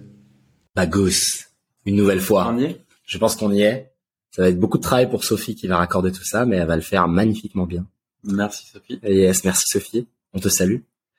Et, euh, et donc oui, je ne sais pas où ça où ça s'est arrêté malheureusement, mais euh, Ça s'est arrêté, je pense, vers la compréhension ou euh, revenir un petit peu avant. ouais. Par rapport à... L'idée là, par exemple, chez l'adulte, tu disais voilà, il y a, il y a toute cette construction mentale, ces blocages qui se construisent euh, au fil des années. Et, euh, et donc là, peut-être de quelle manière, alors le comment, tu t'aborderais ça chez l'adulte, parce que chez l'enfant, tu nous as dit c'est un peu par l'exemple, montrer que c'est rigolo, montrer que c'est c'est pas effrayant et et ne pas aussi projeter toi tes propres peurs Tes insécurités, tes émotions négatives sur. euh, C'est ça, l'adulte il va être un peu plus cérébral, donc euh, c'est toujours la même pa- la même pratique dans tous les cas que ça va être l'enfant après vers les- à partir de deux ans et demi, trois ans, Ouais. ou avec l'adulte, ça va être toujours la- le processus d'apprentissage, c'est ce qu'on parlait. Ouais. La natation c'est un sport kinesthésique, donc c'est un sport de sensation. Tu peux pas arriver avec juste un tableau ou un écran, ou, comme on voyait ce matin Nirvana pour Ah. apprendre le surf, tu montres pas des images. Tu peux montrer des images, mais pas forcément des images. Tu peux montrer toi. En fait, c'est processus d'apprentissage. Tu apprends en faisant. Hmm. Tu apprends en faisant, tu apprends en voyant. Donc toi, tu peux démontrer. Tu dis, regarde, moi, je vais prendre beaucoup d'air, je vais bloquer mon air et je vais me jeter dans l'eau. Même si je vais descendre un petit peu, mon corps, il va remonter et tu lui montres. Il va dire, ah ouais, d'accord. Ok. En fait, il va dans l'eau. Il va, même s'il descend un petit peu quand il saute parce qu'il va sauter, il y aura cette gravité qui va l'amener un peu vers le bas. Il y a l'eau. Là, c'est Archimède, mais nous, quand on va réfléchir à, on va pas lui, je vais pas lui dire ça à l'enfant ou à l'adulte. À l'adulte, je peux lui dire, par contre. Tu peux lui dire parce qu'il y a plus cette compréhension des choses, de la physique. Mais ton corps, il va remonter. Donc, tu apprends en faisant, tu apprends en voyant. Ouais. Tu apprends en lisant. Il y a plein de, plein de différentes manières. Tu apprends Ouais. en écoutant, tu, et donc, à l'adulte, voilà, tu vas lui mettre pareil une série d'épreuves. Ouais. Donc, déjà, prends une inspiration et fais une petite apnée sans bouger de 10 secondes. Et on va faire En dehors de l'eau. Dans l'eau. Déjà en dehors de l'eau, oui. Après, il y a ce processus d'aquaphobie qui a, pas- qui a peur de mettre la tête dans l'eau. Il y a différents processus ou protocoles que tu peux mettre en place pour lui faire comprendre la respiration. T'inspires, tu vas avaler de l'eau. C'est dans l'eau. Ou tu expires, tu vas faire des bulles. Ou tu bloques. Il y a trois, trois Bien parties de la respiration. Euh, tu lui fais prendre conscience de sa respiration. Tu fais la même chose dans l'eau sans le faire respirer parce que sinon il va aspirer de l'eau, mais tu lui fais prendre conscience du blocage ou de faire des bulles. Après, tu fais la même chose, tu fais une apnée de 10 secondes, tu vas lui faire lâcher le bord, il va verser en profondeur et tu vas dire, ok, il s'est passé quoi maintenant?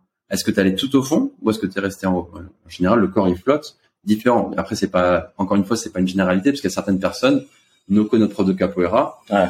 0% de matière grasse, des capacité pulmonaire qui est très faible, la cage thoracique qui est très faible. C'est un, même C'est une pierre. c'est une pierre qui Ouais. va dans l'eau, il coule, quoi. C'est, Ouais, ouais. donc, tout défend les, Le gras, ça t'aide à flotter? Le gras, c'est à flotter, les os, la masse osseuse aussi. Ah, ça, c'est ok. Donc, si t'es un Et peu les plus... euh, la cage thoracique, ouais, c'est- tu prends- comme un ballon, tu prends un ballon de foot, tu le mets dans l'eau, tu le fonces, il va se soulever. Ouais, bien sûr. Mais donc là, par exemple, parce que moi, ça me fait penser, les apnéistes, ils ont pas généralement un physique euh, gras, etc. Eh non, au contraire. Et 0% donc- de matière grasse. Ah oui, parce veulent de toute façon aller, voilà, Parce que au ça consomme de l'oxygène. Et même quand tu vas au fond, il y a la pression qui va faire qu'au bout d'un Ouais. moment, tes poumons, ça va être la taille d'une orange. Hmm. Tellement de pression de, l'eau, tes poumons, ça va être une taille d'une orange et il y aura un processus de protection, ça s'appelle, euh, en français, c'est bizarre, en anglais, c'est blood shift et en français, c'est érection pulmonaire. C'est-à-dire que la membrane de tes poumons est sous gorge de sang. Ouais. Pour protéger, en fait, qu'ils explosent pas, tu vois. Énorme. Ils, ils explosent ou ils implosent? Bref, peut-être. Et donc voilà, ça c'est l'apnée pour les gens qui vont en profondeur. Mais voilà, c'est ce processus en fait qui revient à l'apprentissage et la compréhension. En natation, tu peux la- l'apprentissage de natation, ça va passer par cette compréhension en fait. Compré- comprendre que ton corps il flotte. Je peux pas dire arriver, comme je t'ai dit, Ouais. un tableau, dire voilà, ton corps il flotte. Il va dans l'eau, maintenant tu- c'est fini. Ouais, bah, bien sûr. Tu mets des preuves, donc cette apnée, tu vas rester à la surface, tu fais la même apnée et tu vas pousser la personne au fond et naturellement, sans bouger, elle va remonter. Hmm. Et là, tu peux traduire ton. Alors, il s'est passé quoi? Tu fais parler l'apprenant, euh, l'apprenant, l'élève, tu vois, Ouais. le- l'apprenant, parce que c'est encore des, des termes, tu vois, un peu, un peu spécifiques. Quand tu développes ta, ta pédagogie, ta- ton processus d'apprentissage, tu vas employer des termes différents Ouais. et tu vas lui faire faire formuler. Alors, il s'est passé quoi? T'es resté au fond, t'es remonté. Bah, je suis remonté. Ça veut dire quoi? Ça veut dire que ton corps est cool. Ça veut dire que ton corps est flotte.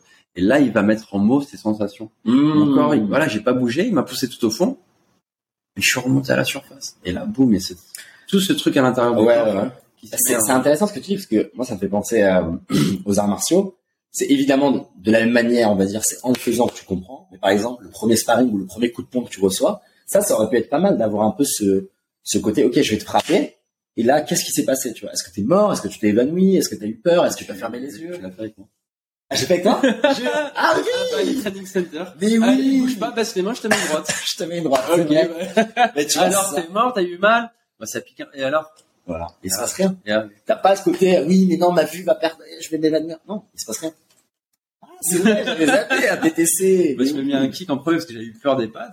Et après, tu m'as dit, Ah oui, baisse c'est les vrai, mains, c'est je te mets une petite pastèque. et on- va on va voir. voir. Donc, euh, on l'a fait Non, ensemble. Mais non, j'avais zappé ce truc-là. Mais c'est vrai que pour moi, ça semble tellement logique parce qu'en fait, c'est la première barrière à enlever. C'est comprendre que ton corps, il est pas fait de verre. Tu sais, tu vas pas genre, t'es croulé de partout et te fissuré. Et, c'est euh, comprendre encore une fois ouais, c'est pas apprendre Voilà, c'est comprendre. tu peux pas quand tu as et moi c'est ça que je voulais revenir par la suite aussi c'est j'étais feignant et du coup j'ai compris certaines choses pour pouvoir quand même parce que pour gagner pour être champion de France il faut quand même oui, bien sûr. avoir un petit entraînement et savoir C'est sûr, c'est sûr. parce que j'étais feignant et parce que mon entraîneur il était comme ça on a mis en place un processus de compréhension de où est-ce que je pouvais m'économiser où est-ce que je pouvais être le plus efficient donc le relâchement à l'extérieur de l'eau parce que tu tu peux pas avancer quand tu es à l'extérieur de l'eau tu Bien reviens sûr. pour prendre de l'eau devant même quand tu t'allonges c'est un processus tu peux être étendu mais je peux rester des heures comme ça parce que je suis pas contracté je suis pas Bien tétanisé sûr. je suis comme ça je suis indéformable donc je suis tonique mais relâché D'accord. tonique mais relâché je peux rester des heures comme ça mais si quelque chose vient me bouger je bouge pas D'accord. Ok.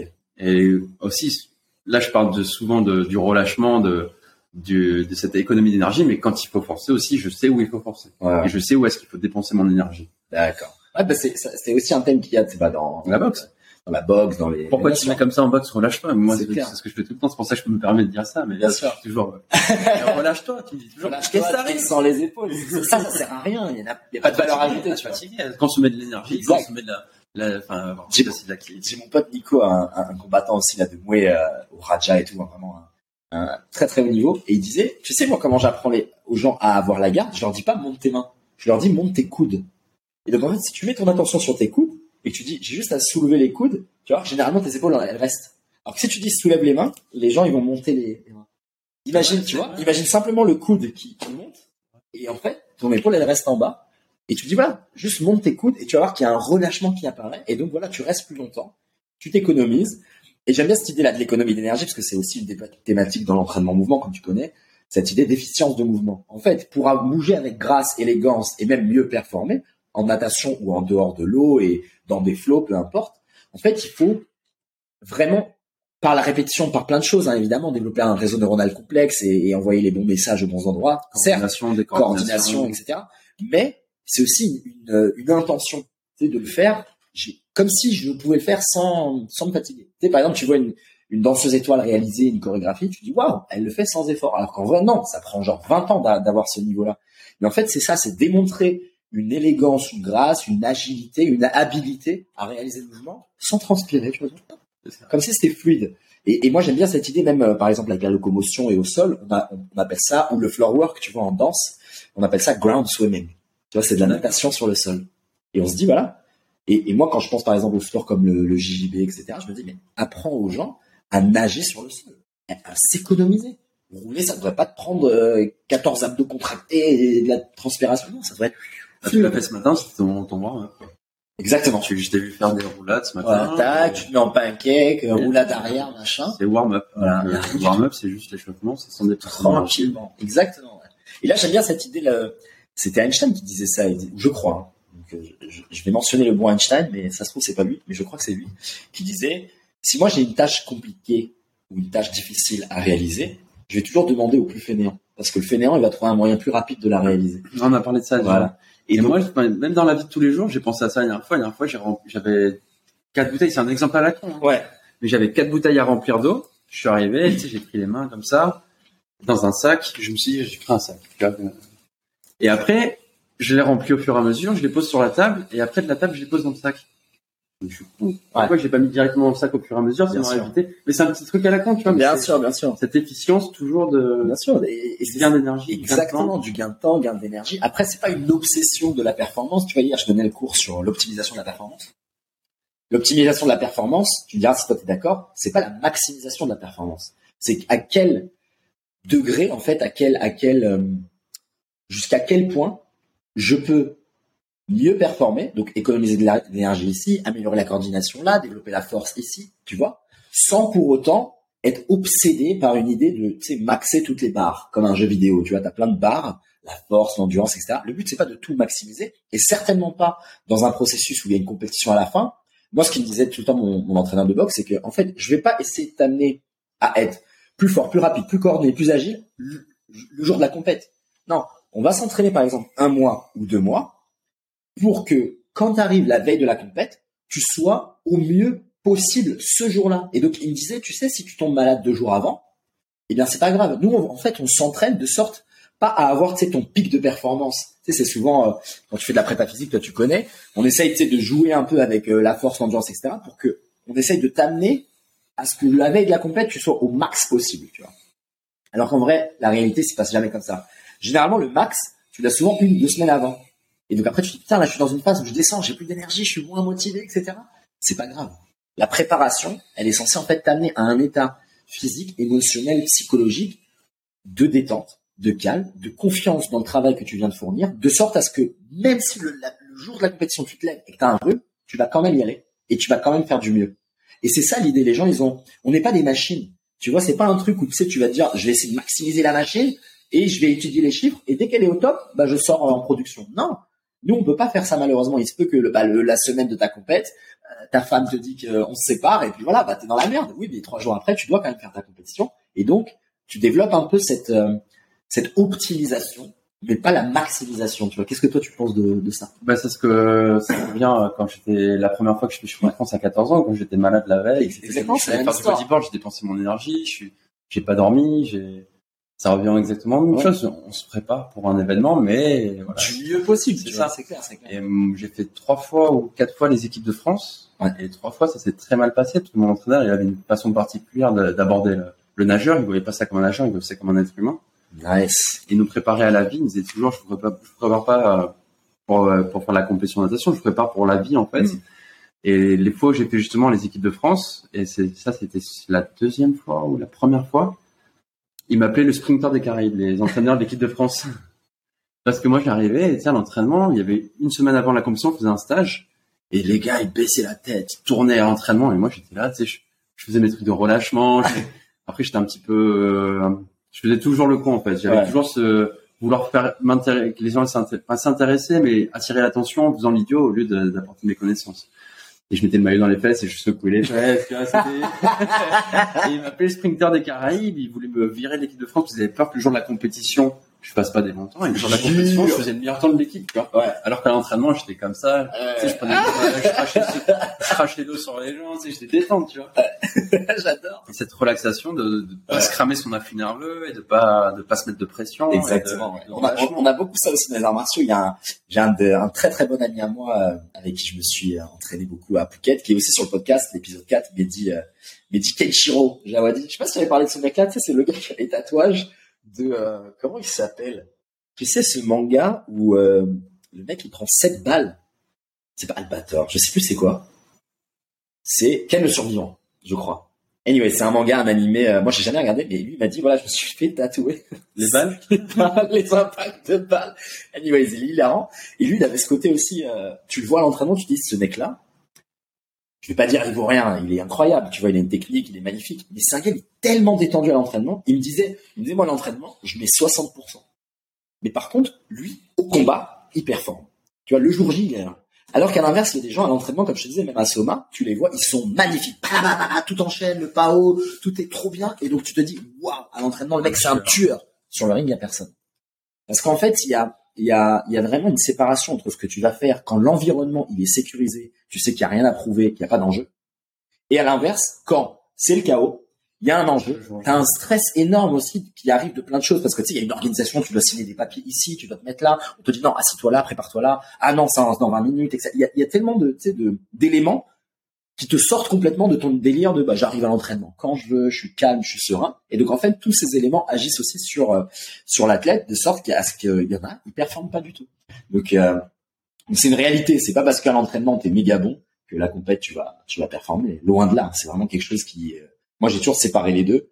Euh, moi à l'entraînement je dirais pas que je suis euh, détente détente et tout. Moi j'aime bien faire des, des belles choses, mais je rigole beaucoup aussi. J'aime bien jouer et j'aime bien aussi ne pas me prendre au sérieux et faire aussi un peu moins, tu vois. Genre, te tu danses quand t'es à Soma, tu fais des portes d'échauffement, tu fais des petits pas de danse, Voilà, tu délires avec les entraîneurs. ouais. Voilà. Et moi je pense que c'est un. Parce que je disais, moi je faisais le con tout le temps, je faisais, je les rires. Après, c'était pas la manière, la meilleure manière non plus d'attirer Ouais. l'attention sur toi, mais Mais tu penses que c'était quelque chose comme ça hein, qui était relié un peu à, à un complexe ou une recherche de validation ou tu te dis peut-être que c'est simplement ta personnalité et parce que des fois dans certains groupes d'athlètes on laisse pas aussi s'exprimer les personnalités des gens. Moi au foot il y avait ça, il y avait des mecs c'était des dribbleurs, c'était des moqueurs, mais moi je les connaissais personnellement, je sais le mec il a un potentiel de fou, mais il était jamais dans l'équipe une parce que à l'entraînement il rigole. Il fallait juste être un peu plus sérieux. Alors que ce mec-là on en avait besoin dans l'équipe, tu vois. bah, il faut toujours mettre, euh, moi, c'est ce que enfin, ce que j'apprends au fur et à mesure euh, quand je, je- depuis que je suis entraîneur, mais c'est ce que faisait mon entraîneur aussi à l'époque, il mettait le sujet au centre. C'est pas l'entraîneur qui apporte son savoir, il met le sujet au centre. Donc, si tu laisses s'exprimer le sujet, tu laisses parler le sujet, c'est pour ça que, alors il s'est passé quoi, tu vois?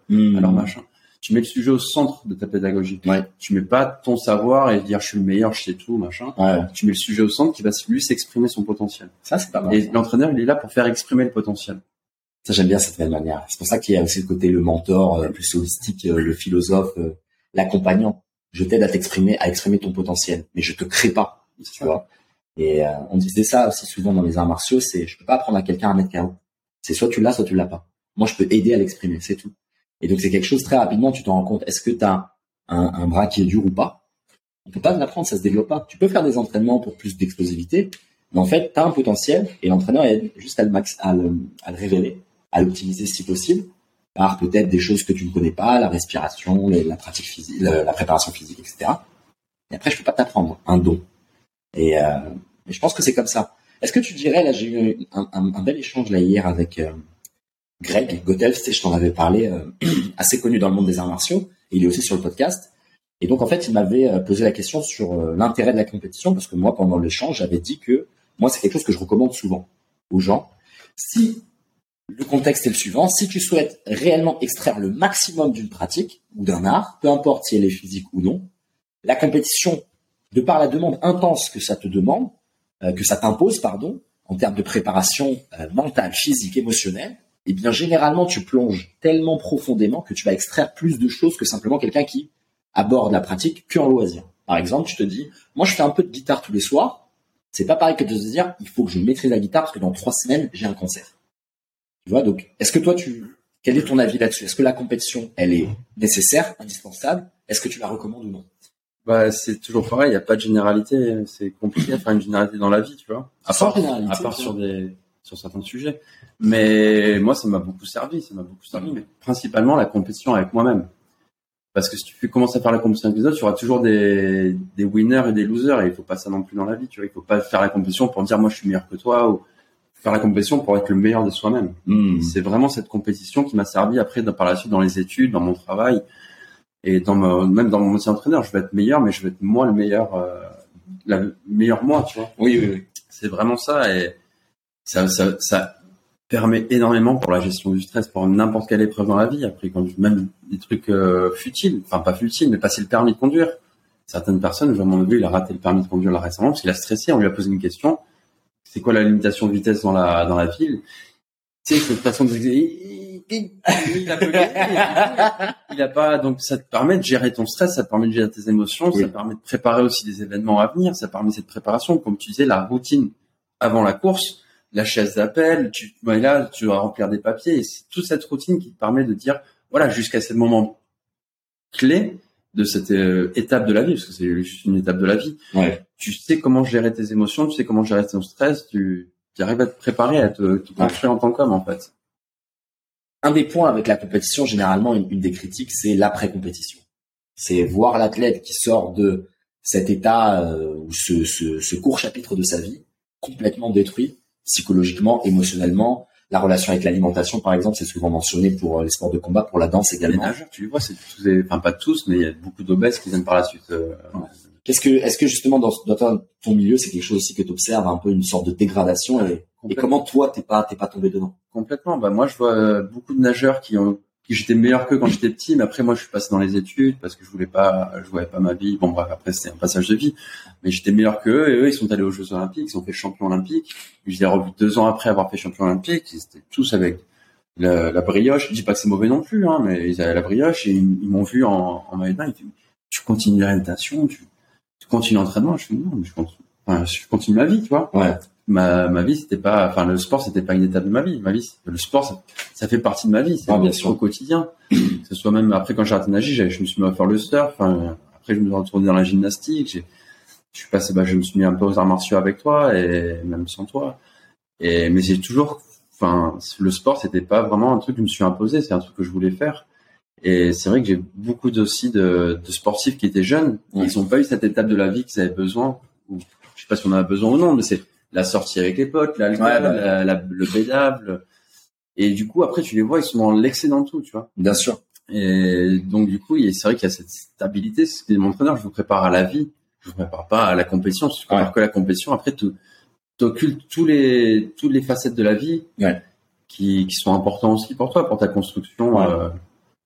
Donc, ouais, il faut avoir euh, une vision plus globale du sport que, que la compétition, que le sport en lui-même. Ouais, le sport comme style de vie, quoi, la pratique comme euh, ça. comme comme mode de vie et partie intégrante de de ce que tu vas faire je le temps. moi, vois des, des anciens nageurs qui étaient, qui ont fait les Jeux Olympiques, les championnats du monde, ils ont fait champion du monde, champion olympique.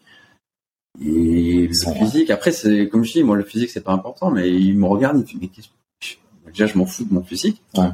Et de deux, je continue à me- m'entretenir. Je, je suis toujours, j'ai toujours envie de progresser et je- j'aurai toujours envie de progresser jusqu'à la fin de, jusqu'à la fin. C'est cette Mmh. aventure. C'est la chanson de Necfeu. On t'accorde une danse jusqu'au destin. Et jusqu'au destin, je sais que je veux progresser, je, je, je vais évoluer. Et même si par la suite ça va passer, je, je pense à Ito Portal là, lui il dit que maintenant ça, après, je sais pas si c'est toujours d'actualité, mais il disait que maintenant sa pratique, ça va être aussi de rester stoïque.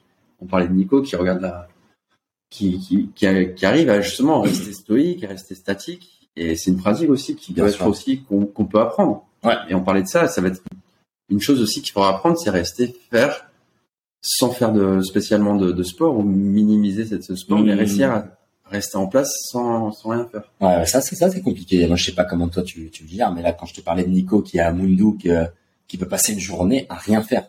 Tu vois, c'est dingue de se dire ça. d'un côté. Ouais, c'est- grave beau, mais moi en fait, tu sais, pendant une période, il y a quelques années, j'ai fait un peu l'erreur euh, d'associer ça comme un objectif de vie, et j'ai essayé de l'aborder comme un entraînement, en disant il faut que je rentre dans ce moule-là parce que ça semble être euh, la prochaine étape. Et en fait, au lieu de l'aborder comme quelque chose un peu, il faut laisser aller, exactement. Voilà. Et, et, et là, en fait, d'avoir, euh, bon après j'ai lâché parce que je me suis rendu compte que j'y allais, euh, comment dire, En reculant. À reculons, que j'y allais contre mon, ma joie dans le cœur. Tu vois, j'y allais en me forçant. Typiquement, euh, je commençais un peu comme à m'entraîner à ne rien faire. Et donc, je regardais la montre, etc. Tu vois, un truc où tu dis, non, mais en fait... Et donc, après, tu sais, tu commences à te flageller. Tu te dis, mais c'est moi qui ai un problème. Peut-être qu'en fait, euh, j'ai toujours une volonté de contrôler euh, tout ce qui se passe. J'arrive pas à me calmer. Peut-être qu'en fait, je suis encore un stressé par rapport à... Je pensais avoir fait des progrès, etc. Et donc, t'as tout ce discours qui rentre dans ta tête. Au lieu de te dire simplement, eh, c'est juste pas la phase de ma vie. Moi, je suis dans une phase où, en fait, j'ai envie encore d'y aller pleine balle et de faire 10 000 trucs et d'avancer, de progresser, et, euh, acquérir des nouvelles choses. Je m'abandonne à cette sensation. Et si, comme tu disais, si le destin m'appelle et qu'il me dit, là, il y aura une phase dans laquelle tu vas te calmer, eh bien, je vais, je vais l'aborder de, cette manière-là. Mais c'est intéressant d'avoir des exemples là, comme Nico et d'autres avec lesquels tu échanges et qui te partagent ce point de vue-là. Et donc, c'est beau, c'est, on peut l'admirer, mais je pense que l'erreur, c'est de le vouloir trop tôt, tu vois. Moi, ça a été mon cas, et donc j'en suis sorti, euh, heureusement. Donc là, j'ai ma vie pleine balle, euh, intense, comme tu connais. C'est vrai que d'être autour de Nico et de le voir euh, juste observer les montagnes et de lui de- dire, euh, tu vas faire quoi aujourd'hui? Il me dit rien. je me balader, je mangeais mes steaks.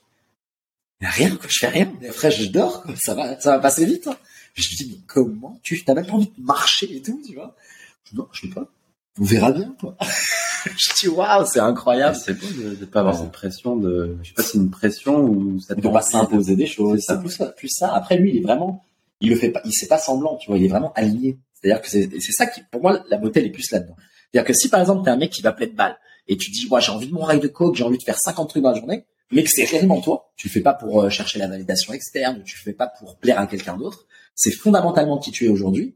Moi personnellement, j'ai pas de mal avec ça. Même quelqu'un qui me dit, euh, euh, moi j'ai par exemple j'ai un ami qui était trader. Il disait mec, laisse tomber. 12 heures éveillé devant l'ordi, j'adorais le, le floor, tu vois, à crier machin. Il me disait cocaïne le matin. Après, tu vas lui dire, est-ce que c'est mauvais, est-ce que c'est la, mauvaise santé, etc. Euh, tout est dans le dosage et puis tout est dans qu'est-ce que aussi, quelle est l'énergie que tu dépenses par la suite. Comme on en parlait aussi récemment avec la cigarette. Moi, j'ai connu des gens, tu vois, ils fumaient un paquet par jour et en même temps, le mec, il fait 12 heures de, de sport, il fait des compètes le week-end, il est quand même joyeux, il a pas de stress, il mange bien, il est, il a l'exposition au soleil, tout ce que tu veux. Il finit, il aura jamais de can- cancer, tu vois. Parce Et donc, le, le bien-être mental, cette stabilité mentale et ce- cette acceptance. Et ça me fait penser aussi à la dernière, quand vous, vous me traquiez avec Amine, euh, parce que je passais 6 heures à, Nirvana, je faisais 6 cours par, par jour, on allait surfer 2 heures par jour, ça faisait 8 heures de sport par jour, et je me sentais pas mal. Vous me traquiez, moi j'étais là, je ouais, je mes cours, tu vois. C'était intense. je fais mon sport Ouais, parce et, que euh, si dans, dans ce rythme de vie, t'avais pas de, nous on travaillait, on avait d'autres choses, tu vois. Donc c'est, oui, voilà, c'est, c'est, c'est assez contextuel et comme tu l'as dit, si t'as aussi, t'es aligné en fait, c'est ça. Si t'es aligné avec qui tu es, ça correspond à tes envies du moment. Il y a pas vraiment de mal. Comme tu le sais, avec Ido, c'est 6 heures d'entraînement par jour. Tu vois, 6 jours sur 7 ou 7 quasiment. T'as vu aussi avec le Muay Thai, tu vois, deux fois deux heures, intense. Les gens vont te dire, la pratique, euh, ou ce sport-là, il est mauvais. Mais pas vraiment, en fait. Tu ne sais pas comment c'est de le vivre comme nous on l'a vécu avec les compètes, ou même comment d'autres le vivent. Tu peux voir aussi la musculation avec toutes les sèches et l'imposition et le et la rigueur. Moi, j'ai des amis qui m'en parlaient. Ils me disaient des fois, il y a, il y a vraiment psy. Et Mousse, il en parle. euh, Vraiment, aussi tu en souvent. ouais. Euh, un autre ami aussi, Arnaud Dupin, qui était sur le podcast et qui disait voilà, tu pousses ton corps dans des trucs. T'es en train de vraiment perdre des années de vie. quoi. C'est un truc, tu dis, mais là, j'ai passé les trois pires mois de ma vie. Mais en même temps, t'as 15 minutes de gloire sur un podium. Et après, t'as aussi des leçons pour le reste de ta vie. Donc il y a, c'est très difficile pour moi maintenant de dire cette pratique est mauvaise ou faire ça c'est mauvais ou bon. J'essaie de pas m'inventer dans cette dualité. Ah, c'est toujours pareil. Si t'es bien dans ta tête, il y a tout qui suit, quoi. Je pense également. Il y a tout qui suit. Après, il y a des, forcément, il y a des choses qui sont pas forcément. Ouais. Je pense au crossfit, par exemple, la pratique du sportif, ou du crossfit où tu respectes pas forcément la technique et où du coup, tu respectes pas la biomécanique du corps humain. Et du coup, ça peut faire des problèmes de dos, ça peut faire des problèmes d'épaule ou des, choses comme ça. Mais si ton cerveau, il est en paix, ton corps, il va suivre. Ouais, même avec, avec le manque de ça, comme la natation, comme tu l'as vu, il y a plein de gens au surf, euh, c'est pas efficace, tu fais mal des choses, etc. Tu vas potentiellement te, avoir trop d'extension de la colonne et, au final, le mec, il kiffe, il est au sunrise, sunset, et ça, c'est important. Tu vois, ça prend la lumière rouge du, du matin, la lumière ouais. rouge du soir. C'est en connexion avec la nature, même si tu sors pas bien. Moi, je, j'ai un ami, Adrien, qui critiquait beaucoup les surfeurs qui étaient dans l'eau, juste qui étaient là pour tchatcher. Mais ils sont dans l'eau, ils sont en connexion avec la nature, ils prennent le soleil, pas ils prennent. portable, il n'y a pas de truc. C'est ça. Ouais. Même s'ils foutent rien et qu'ils discutent ou qu'ils euh, juste qu'ils regardent le ciel, ils sont en pleine nature, ils ont pas, comme je dis, ils n'ont pas le téléphone, ils n'ont pas Instagram, ils ont pas, ils font pas de post. Ouais. Et ils sont en connexion avec cette nature, ils ont les pieds dans l'eau et. Ouais, tu peux pas en demander plus, comme tu l'as dit. C'est déjà énorme. Ouais, c'est déjà énorme. Et puis, pour je... 99% de la population qui fait pas ça, c'est déjà, Exactement. déjà exceptionnel. Même si tu prends pas de vague, et... même si tu t'appelles surfeur ou tu peux t'appeler comme tu veux, tu montres ouais. t'es bien et que tu, tu fais une chose bien pour ton corps. Et pour ton esprit et pour un peu tout, quoi. Ouais, totalement d'accord. Ça, c'est un concept aussi qui est difficile pour euh, pas mal de gens. Bah, nous, on est les pires. On est... C'est ce que je dis souvent, là. En tout cas, j'essaie de le, de le rappeler, là, dans les podcasts pour pas que les gens associent, euh, tu sais, la vie de l'athlète, de l'artiste comme étant la vie, euh, euh, tu sais, à, à, admirer et peut-être la direction vers laquelle aller, parce que moi, en tout cas, de mon observation et de toutes les conversations que j'ai avec des gens comme toi, etc., on a les pires démons. Voilà, l'alimentation, euh, le, le, la volonté de contrôle, la volonté de domination. On a vraiment des choses qui sont traumatiques et la compétition nous y a, a amené et c'est très difficile de s'en détacher. Donc au final, moi je suis beaucoup plus à promouvoir euh, fais les choses qui te plaisent, euh, mets du jeu dans ta pratique, fais les choses doucement, tranquillement parce que l'autre chemin extrême que nous on prend, malheureusement aussi, il ôte énormément de choses. Il ôte la joie, il ôte le plaisir dans la pratique. Il la crée des faire la grasse mat le matin, ça fait vraiment pas ça. Bah ouais, moi, la grasse mat. Moi, c'est que quand je suis malade, tu sais, quand le corps a arrêté, où là tu fais ok, j'accepte. C'est compliqué, hein. donc des fois c'est pas cette volonté de vouloir contrôler et les rigueurs et la discipline et routine. Après, je pense qu'il faut une certaine dose de rigueur aussi dans la vie. Ouais. Mais c'est vrai qu'il faut trouver, c'est toujours pareil, on parle de cet équilibre, de ce juste milieu, de, ouais. de tout ça. Mais c'est vrai que moi, la grasse mat, j'ai pas, lever après 7 heures, c'est très très rare. Et 7 heures, déjà, c'est tard. Ouais, 7 heures, c'est très tard. Nous, on est à 6 heures, on est déjà là-bas. Là ouais. Tu t'es levé avant, t'as fait ta routine, t'as fait des choses. La touche, la, les écritures. Le... Comment toi, tu le ressens, ce, ce côté-là? Est-ce que tu te dis quand même, euh, j'ai peut-être euh, un problème avec la volonté de contrôler mon environnement, j'ai peut-être du mal à lâcher prise? Comment tu te... Moi, je le vois pas. Pas tu te juges, mais comment tu analyses un peu ça? Je le vois que je suis un peu extrême quand je vois avec les gens, on va dire lambda. Ouais. Je sais pas si on peut appeler ça lambda non plus, mais je vois quand je suis avec ma famille ou quand je suis avec des amis qui sont un peu plus sédentaires que moi et ils sont là, ils me calme-toi. T'es toujours là à droite, vas-y, on fait ça, on va là-bas, on... calme-toi, tu vois. Et ouais, je vois que c'est un peu, un peu trop, mais c'est cette énergie que j'ai toujours depuis que je suis gamin, quoi. J'ai toujours mmh. cette énergie en moi cette flamme et cette motivation, même euh, quand j'ai pu passer par des états de ma vie où j'ai pu boire, où j'ai pu picoler, où j'ai pu fumer, tout ça, j'avais toujours cette motivation de faire des choses. Et, ouais. Et je vois, c'est par rapport en fait à un regard extérieur, mais c'est toujours un regard extérieur qui est toujours un regard extérieur d'une personne extérieure. On est 7 millions d'individus, 7 milliards. Ouais. 7 milliards d'individus sur Terre, il y a 7 milliards de points de vue, quoi. Exactement. toujours un point de vue différent et chacun trouve son propre, son propre chemin. Ouais, tout à fait d'accord. Ouais. Quel est un peu le, et toi? Ah, Comment tu vois, toi? Pour la question, moi, je te dis, je suis encore dans la dans cette quête. Euh, ça fait partie de ma quête personnelle, tu vois. Surtout la volonté de contrôle. Euh, J'observe aussi par les choix que j'ai faits, en termes de pratique physique, en termes de, voyage, même en termes de personnes avec lesquelles je m'entoure, et même en termes de travail, que j'ai fondamentalement été euh, conditionné, peut-être. C'est en fait la question, elle est là. C'est est-ce que ça fait partie de mon conditionnement ou c'est réellement l'expression de mon potentiel? Ça, c'est très difficile pour moi de d'y répondre, mais c'est une question qui est, euh, je m'attends pas à trouver une réponse unique euh, fixée, tu vois. C'est plus quelque chose que je, danse avec assez régulièrement dans l'année et dans, toutes les années en me disant où est-ce que je me situe en fait sur ce cadran? Est-ce que je suis plus dans l'expression de qui je suis réellement ou je suis dans euh, la réponse à un conditionnement qui m'a été imposé? Typiquement la relation euh, au travail, au sport, etc. Moi, ça va être sur le côté volonté de domination, volonté de contrôle. Tu vois, quand tu fais des, des sports de combat, c'est pour contrôler un autre humain. Quand tu es euh, entrepreneur, c'est pour contrôler ton environnement, parce que tu refuses qu'on te l'impose. Euh, tu refuses d'être soumis à la loi de quelqu'un d'autre, d'un autre humain. Tu refuses d'obéir. Tu as ce refus de l'autorité. Tu as ce rejet des règles imposées, parce que tu veux créer tes propres règles. Donc il y a une vision qui est celle que je te présente, qui est la, la, volonté de contrôle. Il y a aussi évidemment l'opposé, pas l'opposé, mais la vision complémentaire, je dirais, qui est la volonté d'émancipation, de liberté, d'indépendance, d'autonomie, le courage d'exprimer qui tu es réellement. Euh, donc moi, j'essaye aussi l'expression de la volonté de puissance. Tu vois, Mitch, j'ai envie d'exister. Donc, je fais.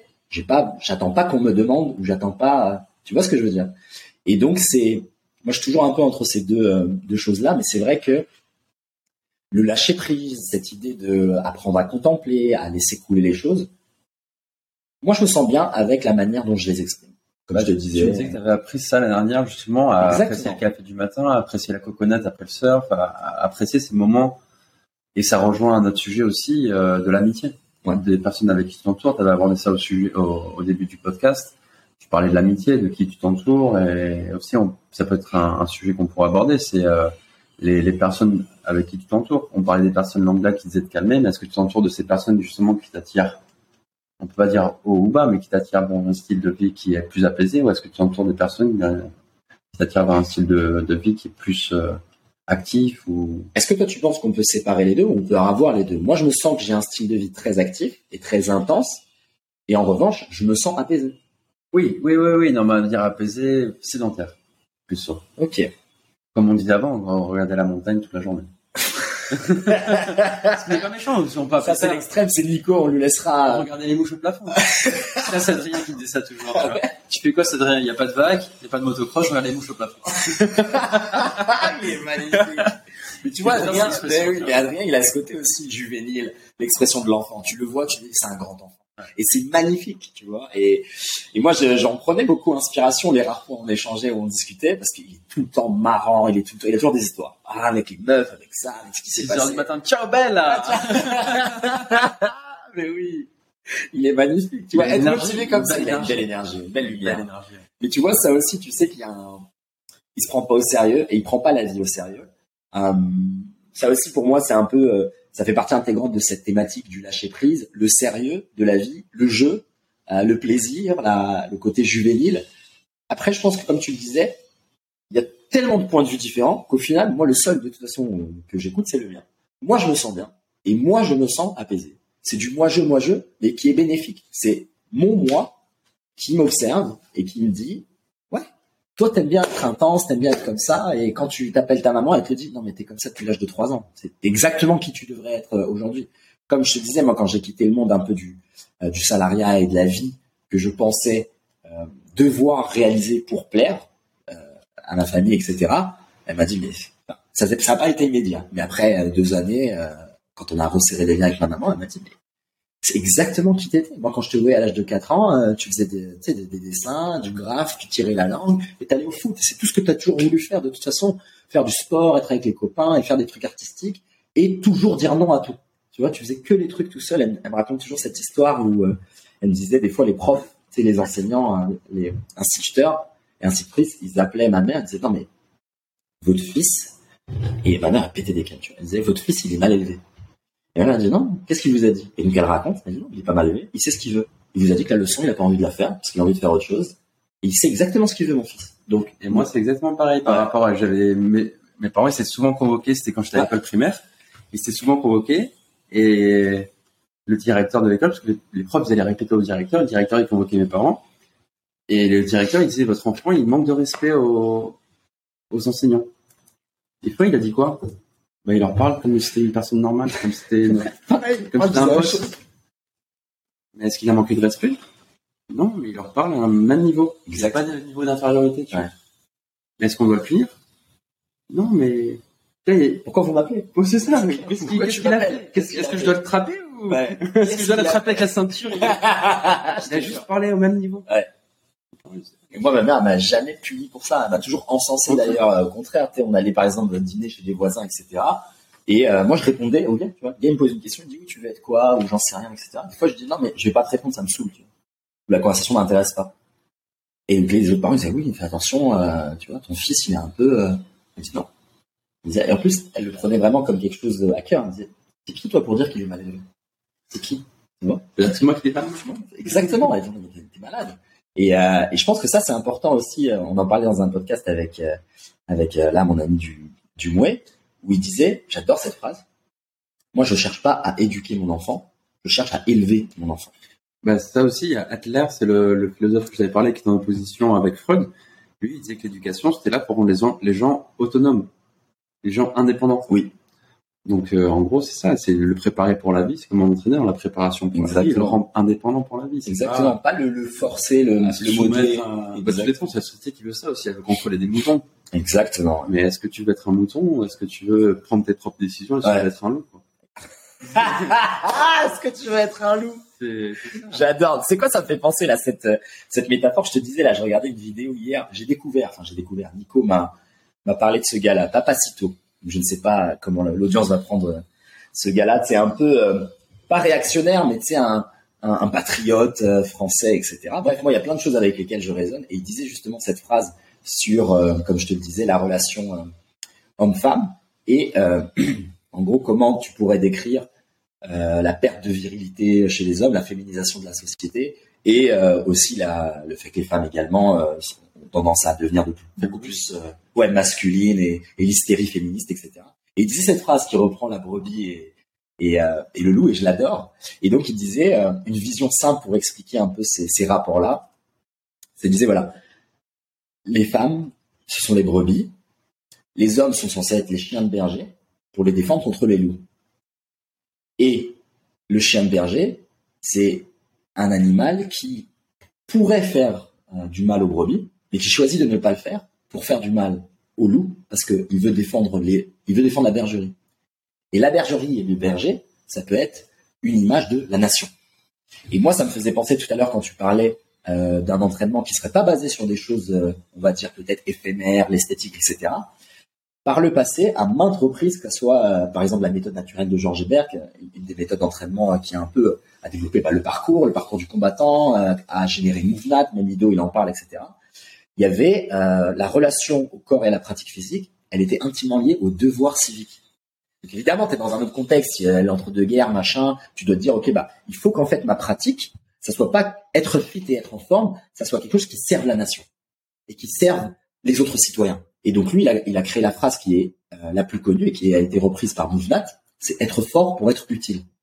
Mais être fort, c'est pas juste le guerrier, etc. Le loup, l'agressivité, la violence, le côté, euh, le barbare. Non, c'est être fort comme le chien de berger pour être utile, utile à soi. Je me défends, je m'honore, je reste cadre. Et donc, tu vois, dans la relation homme-femme, ça veut être, ça, ça, veut, ça peut vouloir dire, je reste loyal, je reste fidèle, j'honore ma femme, je la respecte, je la défends, euh, je la mets en valeur, je travaille pour, tu vois. Et en même temps, utile aux autres. Je défends la bergerie, je défends la nation. Tu vois, donc ça, c'est, c'est, moi, ça a été une belle, euh, c'est que j'ai écouté ça hier, je fais, ah, ça, c'est une belle, belle image, une belle manière de voir un peu la relation, euh, Bon là c'est un peu multidimensionnel, c'est homme-femme, mais c'est aussi euh, le citoyen, donc l'homme dans, euh, même si on n'est pas trop dans le modèle de la démocratie de la citoyenneté, moi j'y suis pas. Après, c'est Mais- ça. Ce que je voulais dire, justement, ce que je voulais aborder, c'était un autre temps, c'était l'entre-deux-guerres, tu défendais la nation, c'était une fierté. Et maintenant que nous, justement, on a On a quitté, ça, rien. on a, on a quitté cette Europe, et, c'est quoi les valeurs qu'on va défendre? Pourquoi on fait la guerre euh, dans les quatre coins du monde? Est-ce que c'est des intérêts économiques? Est-ce que nous, on a un intérêt à des, Bien sûr. des gens pour euh, quel intérêt? On sait même pas pourquoi. C'est ce qu'il C'est disait même pas pour Dieudo le- dans son spectacle. Exact. Tu dois tuer une personne qui est en face de toi, mais tu sais pas pourquoi tu la tues, tu vois. Enfin, c'est, je me disais, T'es chinois On se met sur la gueule. c'est soit toi, soit moi. Hein. Soit toi, soit moi. quelque chose dans la rue, au moins, il y a, Il y a des interactions. Mais tu vois rien dans, la, dans le brouillard. Tu... Bon, moi je fais un carré, je fais un carré. Non, tu vois, il y a, à l'époque, C'est pas pareil, c'est. Les C'est Spartiates, surtout, tu défendais, tu défendais la, La cité. la Il cité. y avait la notion de la cité, la... et même tout, tout cet héritage aussi, tu vois, la morale, l'éthique, euh, la démocratie, on va dire sur le papier, pas dans la réalisation des faits, mais il y avait tout cet héritage qu'on a, même les arts, le théâtre, etc. C'est, t'imagines, c'est la civilisation précédente qui a créé tout ça.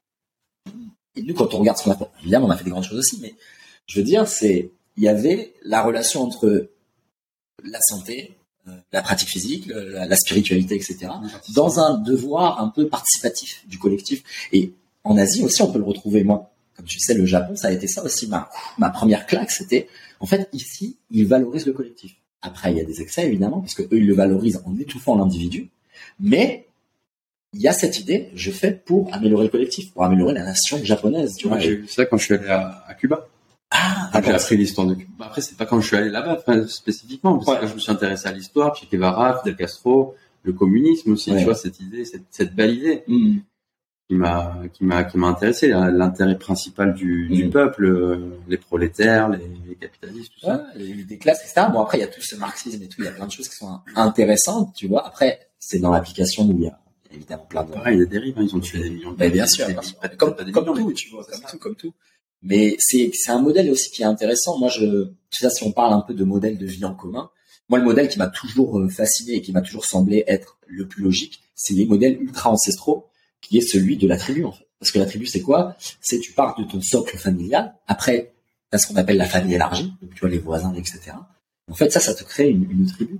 Et donc en Afrique, il y a encore ces modèles-là, et même dans les textes saints, c'était les, tu vois, les douze tribus d'Israël, etc. Les, le, enfin de Palestine quoi. Et euh, il y avait le modèle, tu vois, les, les clans, la tribu. Le... Même au Japon, il y avait aussi, euh, avais un kamon, tu vois. Kamon, c'est le, c'est le mot qui te dit, c'est le, c'est le symbole de la famille. Mais la famille au sens élargi. c'est exactement la discussion que j'ai eue hier avec euh, avec ma copine.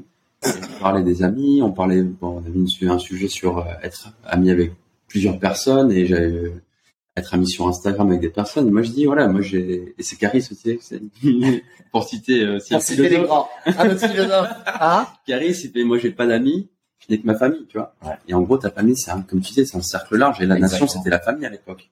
Toute la nation. Peut-être c'était l'idée générale. C'est ça. Mais là, c'est vrai que ma, ma famille, c'est, j'ai pas d'amis, mais c'est la tribu. Voilà, c'est ma famille. Bien sûr, c'est clair. Mais moi aussi, c'est, même tu vois, dans le contexte un peu, euh, ce que les gens semblent vouloir rechercher, et moi, de la manière dont je, m'oriente et je regarde mon contenu, tu vois, c'est de créer une communauté. Et on a besoin de, de, toute façon de se retrouver maintenant autour de, de, valeurs communes parce que justement on a été éclaté, qu'on a été dispersé dans plein de, tu vois, de débats sociétaux, de différences, de divisions entre là les classes, entre les gens, entre entre, entre tout. Entre tout. Tu vois, ton voisin, mais oui, le vaccin, le truc comme ça. Le vaccin, il des, des, des, conflits entre clans, familles, des choses, même entre familles, même entre exactement, qui brisent les choses et qui brisent un peu le, le collectif. Et donc, euh, on a besoin de retrouver encore une fois, c'est la société. C'est la société qui veut qu'on soit divisé pour mieux régner. Divisé pour mieux régner. Exactement. tu lis des alliances et tu alors qu'on est 99% de la population. c'est nous. c'est ce qu'ils disent Jésus aussi. Ouais, c'est ça. Imagine les 99%. On se réveille. Ah mais c'est des sujets intéressants, tu vois, et, et, et avoir cette relation à soi qui est de plus en plus, je pense, affinée. Tu, tu arrives un peu à avoir un modèle de qui tu es, une liste de principes que tu respectes, une morale, un code. Euh, pour ça, moi, je suis toujours attaché un peu à ces visions aussi, la philosophie ancestrale. Tu vois, le Miyamoto Musashi, le samouraï, euh, le chevalier servant, le guerrier philosophe. Euh, tu vois, le presque le, le, le mercenaire, un guérisseur, tu vois. Le... Bah, c'est ce que je voulais faire aussi, c'est ce qu'on devait faire avec, avec ma copine, c'était une règle de maison, tu vois. Ouais. Téléphone euh, de telle heure à telle heure, tu l'oublies complètement. Euh, tu vois, avoir des, des, des, règles strictes, parce que sinon, la société, t'as pas de règles, tu fais ce que tu veux. Et là, c'est, c'est tu, tu t'assujettis à tous tes désirs. Quoi. Ouais. C'est pour ça qu'il faut avoir des règles, par, même partout, hein, le sucre, l'alcool, le tabac, le, tout ce qui peut euh, ne pas être bon pour toi. Et encore une fois, bon, c'est difficile à décrire le bon et le mauvais, mais ce que toi tu pensais tout simplement. Ouais. Ce, qui ça, ce qui convient à toi. Ouais, moi j'aime bien l'idée des principes, tu vois, même au-delà de la règle, parce que euh, la règle, j'ai quand même cette, euh, cette notion où il y a une sorte d'imposition, alors qu'en principe, il y a une sorte, il y a déjà on dit on respecte un principe, tu vois, mais on obéit à une règle. Donc moi j'aime bien cette idée, je préfère respecter un principe. Quel est mon code d'honneur? Quelle est ma morale? Quelle est la relation ou la manière dont j'ai envie de me de vivre euh, avec ma famille, avec mes amis? De quelle manière j'ai envie de me comporter? Quelles, quelles sont les valeurs que j'ai envie de représenter? Par exemple, si tu demandes à un de tes amis qui je suis, en trois mots, il devrait te dire trois valeurs, il ne devrait pas te dire euh, autre chose, tu vois et aussi la personne que tu veux être. Bien sûr. C'est surtout la personne que tu veux être. Si tu vas être père, le, père que tu veux être, le mari que tu veux être, le frère, le, le, le maître, l'enseignant, le, prof que tu veux être. Tu ouais. avoir cette vision des choses et appliquer justement ces petits principes qui vont conduire à ça. Tout à fait. À ça, ouais. Est-ce que toi, tu as une petite liste qui vient en tête, peut-être trois grands principes que tu utilises pour euh, mener ta vie?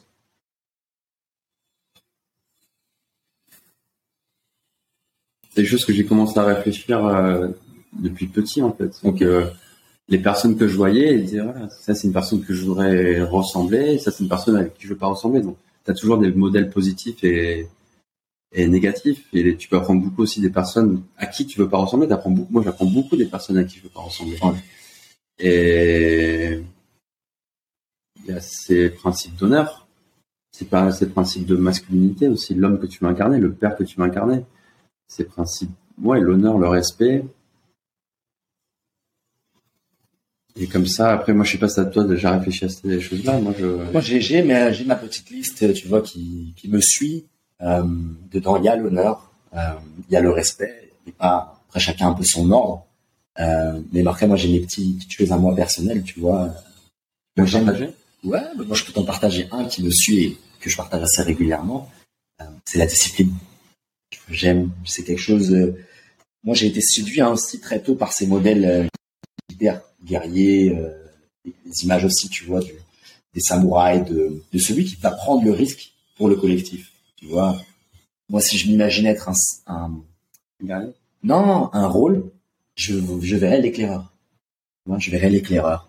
Je verrais celui qui ose, bah, il va prendre la machette, il va couper, il va faire le chemin pour aider les gens à, avancer, voilà, avancer, et celui qui, qui, comme je l'appelle souvent, le vecteur de passage. C'est lui qui, qui, ouais, qui crée un passage vers. Mais c'est pas nécessairement. Euh, je me suis jamais vu comme le guerrier, par exemple, qui défend. Euh, je me suis jamais vu comme le, le professeur, même si là j'ai plusieurs rôles, comme toi, comme, comme tout le monde. De manière générale, peut-être le fil conducteur, ça a été toujours l'éclaireur, celui qui, qui va à contre-courant, le premier, celui qui prend le risque le premier, typiquement en classe, euh, qui veut faire ça le premier et que c'est un truc un peu chaud, je vais lever la main sans avoir écouté ce que c'était. Tu vois, c'est un peu un réflexe.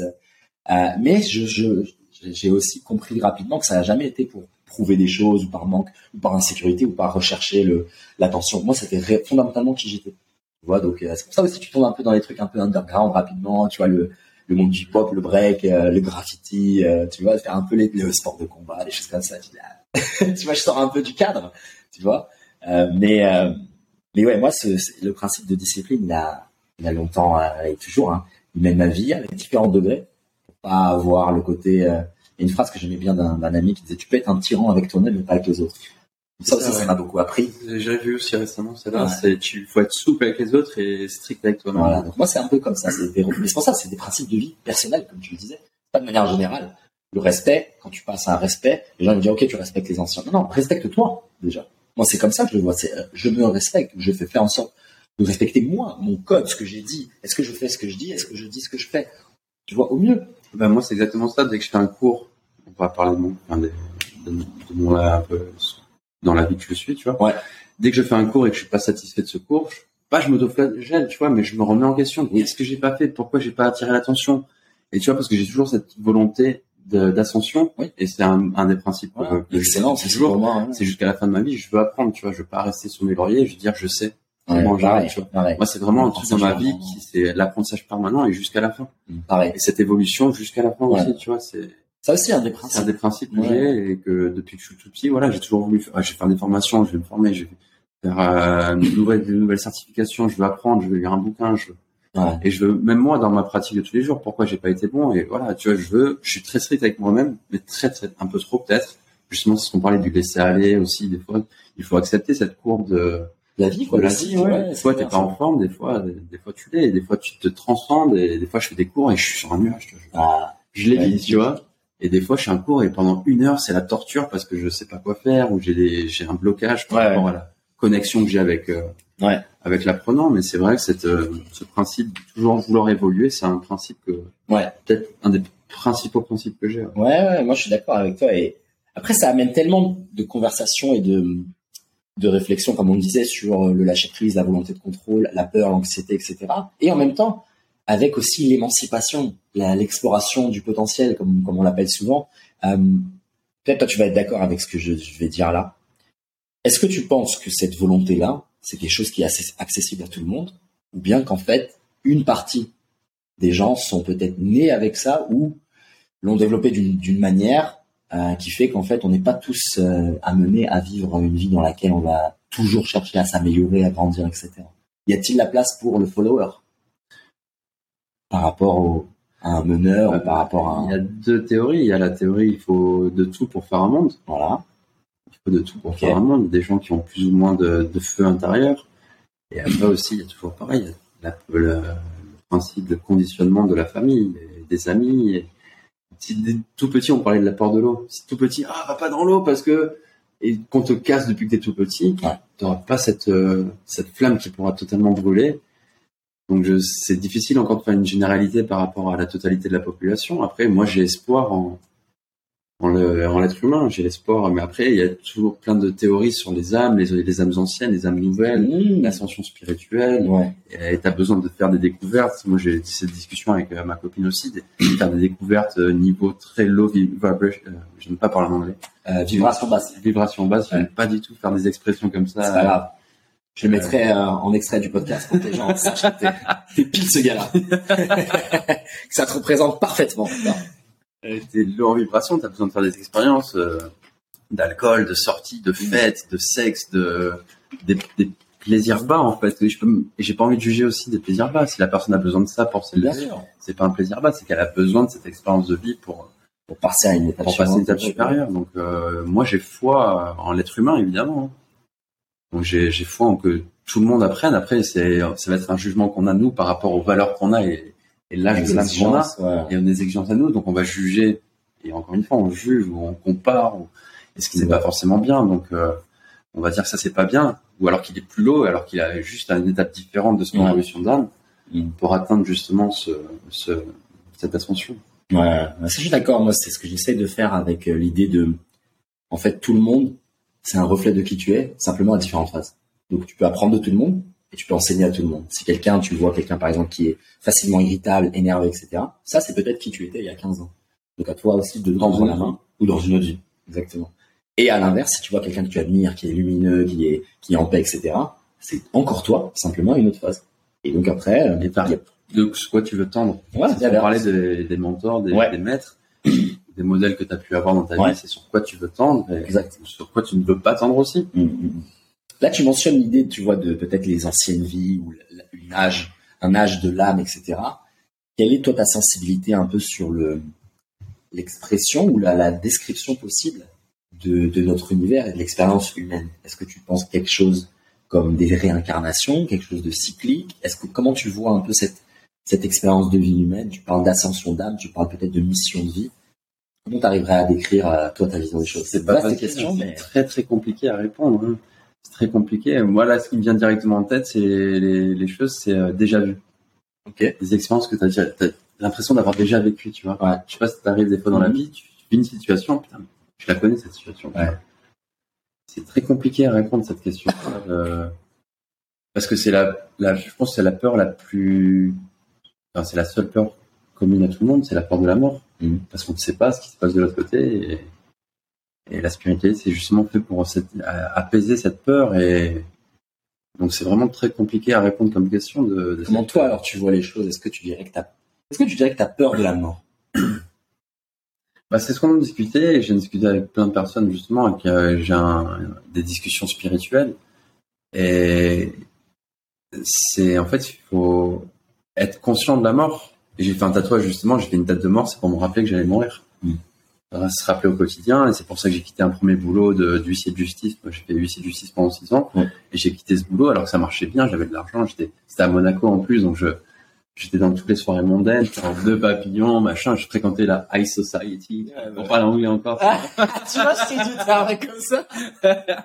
pour fréquenter la, la haute société, tu vois. Et je me suis arrivé, à un moment donné, ça allait, je me sentais pas bien et je me suis dit, sais, tu fais un petit point de ta vie, tu fais, je suis arrivé à 60 ans, je vais prendre ma retraite, 65 ans ou 70 ans, parce que maintenant, ça, ils vont repousser. Et qu'est-ce qui va se passer à mes 70 ans? Sur ma pierre tombale, euh, Thomas Molina a été vice de justice toute sa vie et il a pris la, L'angoisse. il a pris la, ouais, c'est ça, l'angoisse. Ouais. Parce que je, ça va me servir dans, dans ma vie, tu vois. Ouais. Donc, euh, je pense que je vis la vie que j'ai envie de vivre maintenant, tu vois. Je fais mes- mon sport, je fais mon surf, je, je vis pleinement, je voyage, je, je profite tous les jours. Donc, euh, comme on disait la dernière fois, si je meurs demain, pas de regret parce que je Ouais. fais ce que j'ai envie de faire, tu vois, et je vis euh, dans le moment présent tout le temps, tu vois. Amen. Donc, si tu vis dans le moment présent et que tu fais les choses que tu veux, même si c'est contempler la montagne, Ouais. c'est t'es présent et tu vis les choses pleinement. Tu as fait tout ce que tu voulais faire dans ta vie. Et t'arrives à ce niveau d'apaisement qui fait que t'es apaisé. Et... et après, oui, je pense que c'est une peur qui est commune à tout le monde. La Mm. plus grande peur, et c'est de cette peur principale découle différentes peurs. La peur de pas avoir de boulot, c'est la peur de pas avoir d'argent, de pas peur de pouvoir manger. Donc du coup, ça revient peur Bien de mourir. Euh, la peur de faire séparer ta copine, la peur de- d'être seul et la peur de mourir seul, tu vois. de- Mm. enfin, tu vis, tu nais seul et tu meurs seul dans tous les cas. Ouais. Il y aura personne qui va mourir avec toi et personne qui est avec toi. Mais non, C'est une belle, c'est belle vision là ce que tu partages et ça permet aussi d'avoir pas mal de pas mal de pistes de réflexion. Là, je vais te lancer justement sur cette idée de liée un peu à la peur, etc. Et, le changement de vie que tu as fait, euh, de quitter le monde de l'huissier de justice et de vivre ici. Peut-être parce que là, tu on est à Bali, tu vis à Bali, etc. Quand est-ce qu'est venu le premier, la première intuition déjà du voyage et du voyage ici? Et après, est-ce que ça a été un élément déclencheur pour t'inviter à quitter cette vie euh, peut-être plus classique, euh, salariat, etc. Et est-ce que tu peux nous parler un peu de toutes ces transformations, ce changement, les peurs que tu avais eues peut-être, ou comment ça s'est passé un peu tout ça? En fait, ça s'est passé au moment où j'ai fini mes études déjà. J'ai fait 5 ans de droit. Ouais. Après, En même temps les compètes ou? En même temps que les compètes, ouais. Ouais. J'ai fait 5 ans de droit. Et comme que- quoi le cerveau et les muscles, on le dit toujours, hein On a des bacs plus 5 ici, Parce que je savais pas quoi et faire. je parle de bagarre et de, de- de natation. parce que je savais pas quoi faire, tu vois. Ouais. Et fait- déjà, j'ai fait un bac euh, économique et social parce que c'est le plus général. Et après, je suis allé à la fac de droit parce que c'est le plus général, mais j'ai jamais vraiment réfléchi. J'ai toujours vécu quand j'étais petit, tu vois. Ouais. J'allais faire le karaté, j'allais faire l'avion, j'allais faire la natation, j'allais faire du surf, j'allais sauter, j'allais faire le... bon, les, les bêtises que tu peux faire quand t'es garçon, tu vois. Ouais. Les pires bêtises que tu peux faire quand t'es garçon. Et je suis arrivé à la fin de la fac de droit et on m'a dit, il faut que tu travailles 5 jours par semaine et tu auras 5 semaines de congé par an. Et je suis arrivé, je suis- déjà j'ai pris une claque là. Et j'ai fait, c'est ça la vie? Et j'ai fait ça pendant 6 ans et au bout de déjà 3 ans, je me suis rendu compte que le week-end j'étais claqué, je faisais rien. Ouais. Les 5 semaines, ça passait comme ça parce que tu les répartis, ça fait une semaine et demie, ça passe comme ça et tu fais, c'est ça la vie en fait? Ça va être ça mon expérience de vie? Je suis pas, tant qu'à faire, tu vis pas. quoi. Ouais, bah, ouais. Tant qu'à faire, si c'est pour me faire chier. Non, mais c'est vrai, c'est pour te casser le cul à, excuse-moi pour le mot. Non, t'inquiète. C'est pour te, te fatiguer toute la semaine, avoir un, un petit salaire, même si c'était plus ou moins important parce que j'étais à Monaco, et qu'au final, t'es le week-end, tu fais que dormir, et les, se- les semaines de congé, tu passes tes trois premiers jours à décompresser, et les trois derniers jours, tu penses déjà au boulot parce que Ah ouais, l'angoisse. Tu fais ça va être ça jusqu'à mes 65 ans. Je voyais mon père, il était arrivé à la retraite, il a été plus jeune parce qu'il a fait euh, policier à Monaco et à 55 ans, il s'est opérer de la hanche, je pouvais plus faire la moto comme il aimait, comme il était jeune, ça. Et je putain, jusqu'à mes 65 ans. Je vais être fatigué, je vais rien faire de ma vie, j'ai pas profité. Moi, je suis très actif, je vais faire du surf, je vais aller surfer des vagues, je vais aller faire de l'apnée, je vais aller Ouais. voyager, je vais aller découvrir le monde et, et je vais faire ça toute ma vie. Putain, je me suis dit, mais c'est ça. Et vraiment, j'avais des pensées, je me dis, c'est ça la vie, ça sert à rien, tu vois Ouais, bah. ça sert à rien. Donc après, j'ai réussi à quitter ce boulot et faire une transition. J'ai fait euh, maître nageur et je faisais les saisons. J'avais six mois de repos et, et six mois de travail, ce qui déjà ça permettait d'avoir la moitié du temps de l'année euh, libre. Ouais. Ce qui était déjà énorme, tu vois.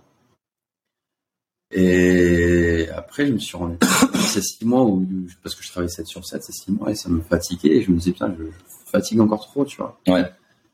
Et j'avais besoin d'avoir plus de liberté, ouais. Encore plus de liberté pour profiter de la vie, et comme on disait, si demain il m'arrive quelque chose, ben voilà, j'ai, T'as fait? J'ai fait, quoi. J'ai fait mon expérience de vie, j'ai fait, j'ai, j'ai exploré, bah, pas tout, parce que comme je t'ai dit, on a vu, je voulais explorer jusqu'à la fin, et j'espère que la fin, Inch'Allah, Inch'Allah, comme on dit. en Indonésie, donc, euh, j'espère que jusqu'à la fin, je vais pouvoir, euh, Ouais.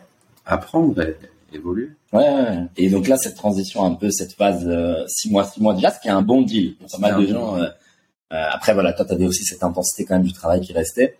Euh, comment tu passes de ça à l'Indonésie Est-ce que tu avais déjà été en Indonésie par le passé Et C'est quoi ta relation avec ici et pourquoi ici? Ben, en fait, c'est surtout par rapport euh, à tous les voyages que j'ai pu faire. J'ai commencé à, à 12 ans. Je sais pas si j'ai dû en faire plus petit. J'ai dû faire les Antilles françaises, donc Saint-Martin, la Martinique et la Guadeloupe quand j'étais plus petit, avec mes parents. Et après, ma grand-mère m'a emmené deux fois en Tunisie. Euh, et j'ai découvert, en fait, cette autre mentalité des gens, tu vois. Mhm. Cette ouverture d'esprit, cet accueil, cette... Et ce qui m'a surtout surpris, c'est on te décrit, comme t- quand tu vis dans le pays occidental, on te décrit une vision du monde où ici c'est le meilleur. Ouais. C'est le meilleur. Et quand tu vas chez les gens là, ils sont pas grand chose, mais ils te donnent tout. Ils t'accueillent à bras ouverts, ils ont une chaleur de, de cœur et d'esprit qui est assez assez remarquable. Et on, bah après, c'est des différences culturelles. Nous aussi, on a des, des, des, choses sur lesquelles on est plus avancé. Il y a des choses sur lesquelles les gens sont plus avancés dans d'autres parties du monde. Bien sûr. Moi, c'est ce qui m'a surtout, c'est ce, contact humain, cette cette chaleur humaine qui m'a beaucoup attiré. Et après, j'ai un peu voyagé partout. Je suis allé au Maroc deux fois. Je suis allé un peu partout en Europe.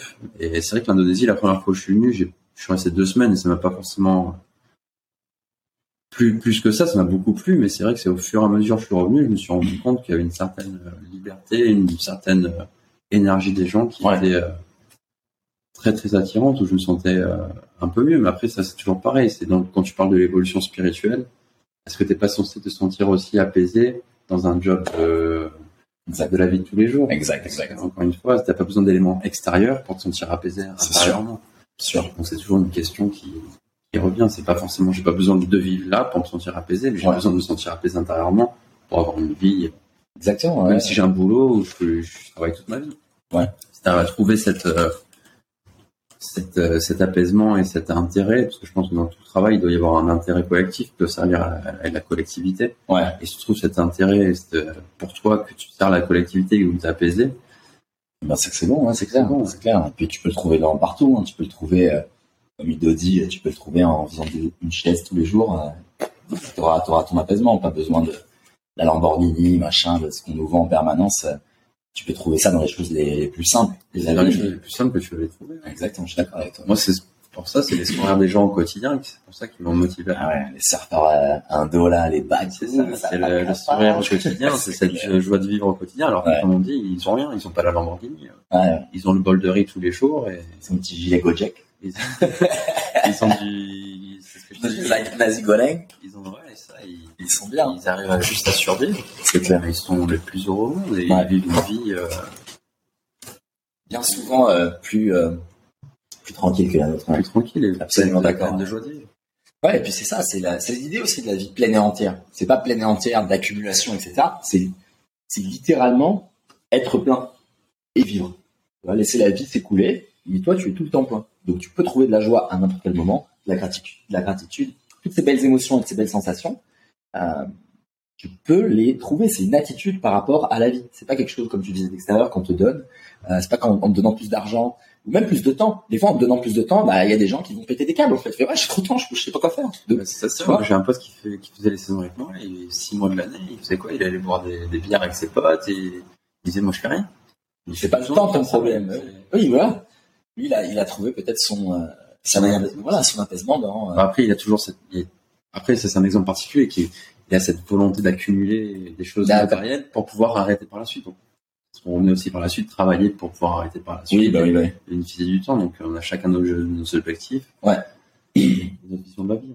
Ouais, ouais, tout à fait, tout à fait. Puis la relation avec le travail, avec le temps, avec l'écoulement du temps, et comment toi tu veux euh, imaginer une journée type.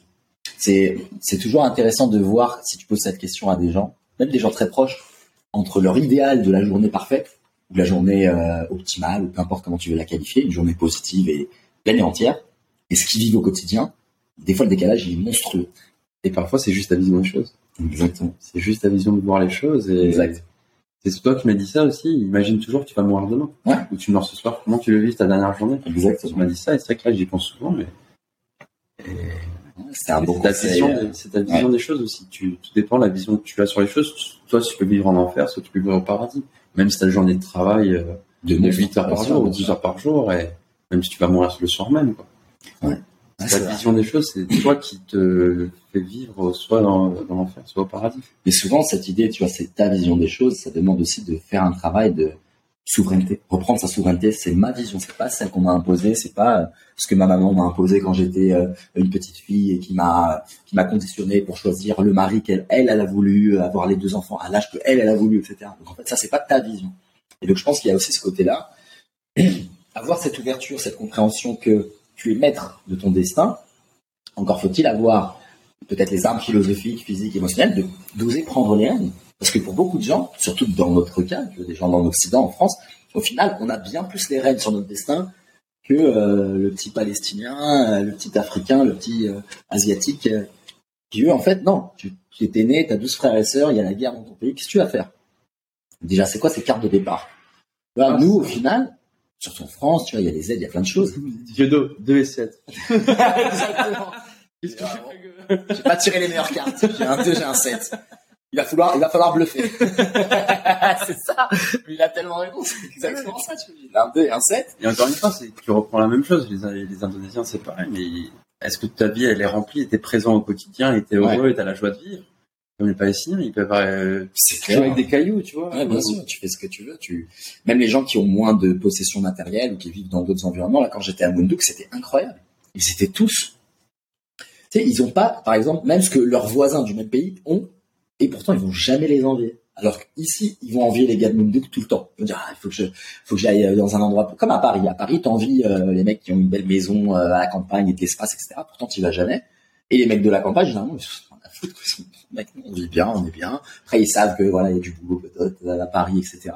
Mais ils se disent de ce qu'on envoie et de comment vous vous vous comportez entre vous et le stress que vous avez, le teint pâle, les blafards et, et les migraines que vous avez, on n'en veut pas. On est bien dans le sud, on est bien à la campagne, tu vois. C'est, c'est, il y a aussi peut-être, je pense, un impact de certains environnements sur aussi nos, nos décisions, notre vision du monde, notre vision de la vie. C'est vrai que si, après, tout est discutable comme toujours, mais voilà, moi, ce que j'essaie d'apporter avec toutes ces phrases, c'est juste, tu des pistes de réflexion. Et, euh, et cette idée aussi de, si moi je suis né par exemple dans une ville stressante avec euh, peut-être qu'on m'a imposé aussi le choix de certaines études etc que j'ai pas toujours fait à quel moment ou à quel à quel degré je vais pouvoir aussi reprendre le contrôle sur ça c'est ma vision des choses. Et donc je vais faire parce que c'est ça. Pour moi c'est ce que je pense. C'est pour passer à l'action tu as besoin aussi d'abord déjà d'avoir la vision. Et donc cette vision là tu dois la reposséder. Si c'est pas toi qui regardes à travers la, la lentille même si tu regardes un objectif tu vas aller toujours dans une direction qui ne va pas être euh, pérenne, positive et peut-être euh, améliorative. C'est compliqué hein, quand tu vis en ville ou quand tu vis dans une société mmh. développée comme ça, tu es bombardé d'informations du matin au soir, le téléphone, Instagram, tu es bombardé d'informations, les panneaux publicitaires, la télé, tu es bombardé d'informations et de, de, choses qui te font penser à travers une certaine lentille aussi, ouais. qui font voir les choses à travers une certaine lentille. Donc reprendre cette possession, et c'est ce qu'on disait ce matin avec Tesla, il faut être seul. Et être seul, c'est voilà, passer du temps seul, sans téléphone, sans distraction aux alentours, ouais. une pratique euh, qui peut être méditative, mais ça peut être méditatif. On parlait du surf. Le surf, c'est une pratique méditative. Tu es au milieu de l'eau et même si tu ne prends pas de vagues, ouais. tu pratiques la méditation, tu es seul, tu es connecté ouais, la nature. Mais...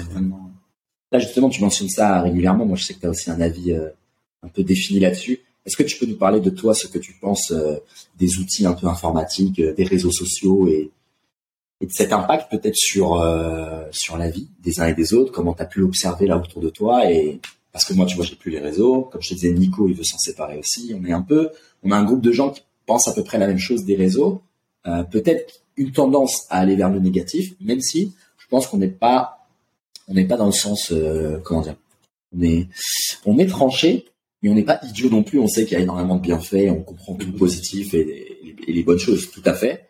Après, comme toujours, chacun a le droit de prendre également une décision et de se dire je refuse tel ou tel outil. Euh, Qu'est-ce que toi tu peux nous dire un peu de ça, ta relation avec les réseaux? Moi, j'ai, comme je t'ai dit, de, de, dès l'âge de 12 ans jusqu'à mes 30 ans, j'avais un entraîneur qui était très porté sur la spiritualité, la méditation, le yoga, la sophrologie, la visualisation, l'apaisement de, de l'esprit et repérer les choses qui sont pas bonnes pour toi, tout ça. Ouais. Moi, évidemment, comme tout le monde, j'ai eu Facebook quand je, quand je pense que j'avais 19 ans à peu près. Ouais j'ai commencé à avoir Facebook, je me suis inscrit, c'était la première année de la fac ou la deuxième année de la fac, je me souviens, deuxième, deuxième ou troisième, je m'en souviens. Mais j'ai eu ça parce que tout le monde l'avait, mais j'ai jamais publié de photos, j'ai toujours trouvé un, truc qui me, qui me faisait pas sentir bien en fait. Et je comprenais pas cette, euh, idée aussi de publier euh, une photo, déjà de mettre une photo que tout le monde pouvait voir, de mettre un commentaire et que tout le monde pouvait voir ce commentaire. Ouais. J'ai jamais compris ça. De, je veux pas parler devant tout le monde sur Ouais. des, des choses perso que Ouais, bien sûr. entre potes. Et j'ai jamais publié de photos. Toutes les photos que j'ai pu avoir sur mon Facebook, c'est des gens qui me taguaient. Ou Ouais. Et Instagram, tu vois mon Instagram, j'ai zéro photo. Ouais. Je suis là parce que j'ai envie de suivre des certaines personnes comme Niso Bartos. J'ai envie de voir des exercices, de- des docteurs qui disent comment corriger le mal de dos ou des choses éducatives, informatives. C'est un très bon outil pour ça. Mais voir que la personne, elle est allée à la plage et qu'elle a pris son café et qu'elle a promené son chien, son chien, il a fait une crotte sur la plage. Ça, ça m'intéresse pas, tu vois. Mais moi, je suis très, très radical sur ça. Je, je comprends pas et je sais que ça me, ça fait du mal. pour moi, personnellement, après, je pense qu'il y a des gens, ça leur fait du bien. Mais c'est vrai que quand tu regardes les, on parlait de Joe Dispenza la dernière fois qui parlait de ça, qui parlait de la dopamine, de tes récepteurs de dopamine dans le cerveau, qu'en ayant Instagram, Facebook, avec les notifications, ça te libérait trop de dopamine. Après, t'avais, t'étais inhibé, quoi. T'as plus de, de, bonheur dans ta vie perso et, enfin, pas vie perso, mais vie euh, réelle, ouais. pas vie virtuelle. Donc c'est vrai que ça peut être un très bon moyen de communication, ça peut être très bon moyen de travail, mais spécifique et ça doit être considéré comme un travail. Donc c'est pas du matin 6 heures au soir euh, avant de te coucher. Après moi je suis très strict, c'est comme vous disait, on a des principes en tant que, que sportif et même en, en tant qu'être humain. Avant d'être sportif, on est être humain, on a des principes de vie, qu'on sait les choses qui sont bonnes pour nous ou non et pour notre développement mental, euh, notre santé mentale. Et moi je sais que c'est pas, c'est pas pour moi. Mais j'ai toujours ressenti depuis que je suis petit. C'est j'ai jamais eu de, j'ai créé un compte parce qu'il fallait faire un compte à l'époque, tout le monde l'avait, tu vois. J'avais le plus d'abonnés, le plus d'amis, le plus de, de likes, et, moi, j'ai jamais compris ça, j'ai jamais recherché ça. tu parlais tout à l'heure de, cette conversation que tu as eue avec, ta copine sur euh, le nombre de relations et peut-être la distinction entre les relations physiques et les relations dans le digital. Qu'est-ce que tu peux nous dire là-dessus? Bah, c'est ce qu'on disait aussi avec toi. Hein. Euh, les gens, ils n'ont pas de filtre dans le digital. Ils peuvent se permettre de dire n'importe quoi. Ils se peuvent permettre de manquer de respect ou de s'immiscer dans la vie privée des gens. Et moi, je sais que j'ai des soucis avec ma copine justement par rapport à ça. Des gens qui ont fait des commentaires sur moi, ma façon d'être dans la vie de tout. À la gym, c'était, je pense que c'était à la gym. Mm. J'étais fermé et que je faisais mon truc, je baissais la tête et que je faisais mon truc, et je me cassais, tu vois. J'étais pas à parler à tout le monde, à faire le sociable et, ouais. Et ouais, non, les gens, ils peuvent se permettre. Et je pense que ça. Et en plus, enfin, les gens, principalement sur les réseaux sociaux, ils mettent juste la partie euh, des bisounours du monde, tu vois. On est heureux. Regarde, moi, je suis plus heureux. Je suis plus, je suis plus épanoui. Je suis, j'ai plus, j'ai la plus belle voiture. Alors que 99% du monde, ils vont voir ça et ils vont être encore plus déprimés, tu vois. Exact. À, à l'inverse aussi, quand tu montres des choses positives, tu peux faire apprendre aux gens et les faire évoluer. Donc c'est toujours, tu peux pas dire c'est mauvais ou c'est bon, tu vois. Mais je sais qu'il y a une utilisation qui, qui, est, négative pour moi, du moins, et qui peut être positive, euh, comme je m'en sers moi. Et je dis pas que je fais la meilleure des choses, hein, encore une fois, je veux pas dire que je suis meilleur. Mais euh, voilà, moi je m'en sers dans un but euh, utile, même si des fois je peux avoir des dérives, hein, comme je suis, un, je suis un être humain, tu vois. Bien sûr. Mais ça, voilà, s'immiscer dans la vie des gens et vouloir être pervers pour savoir ce que les gens font, comment ils se brossent les dents ou comment ils se torchent le cul. Excuse-moi pour ça. ça n'a aucun sens. Je comprends pas, tu vois.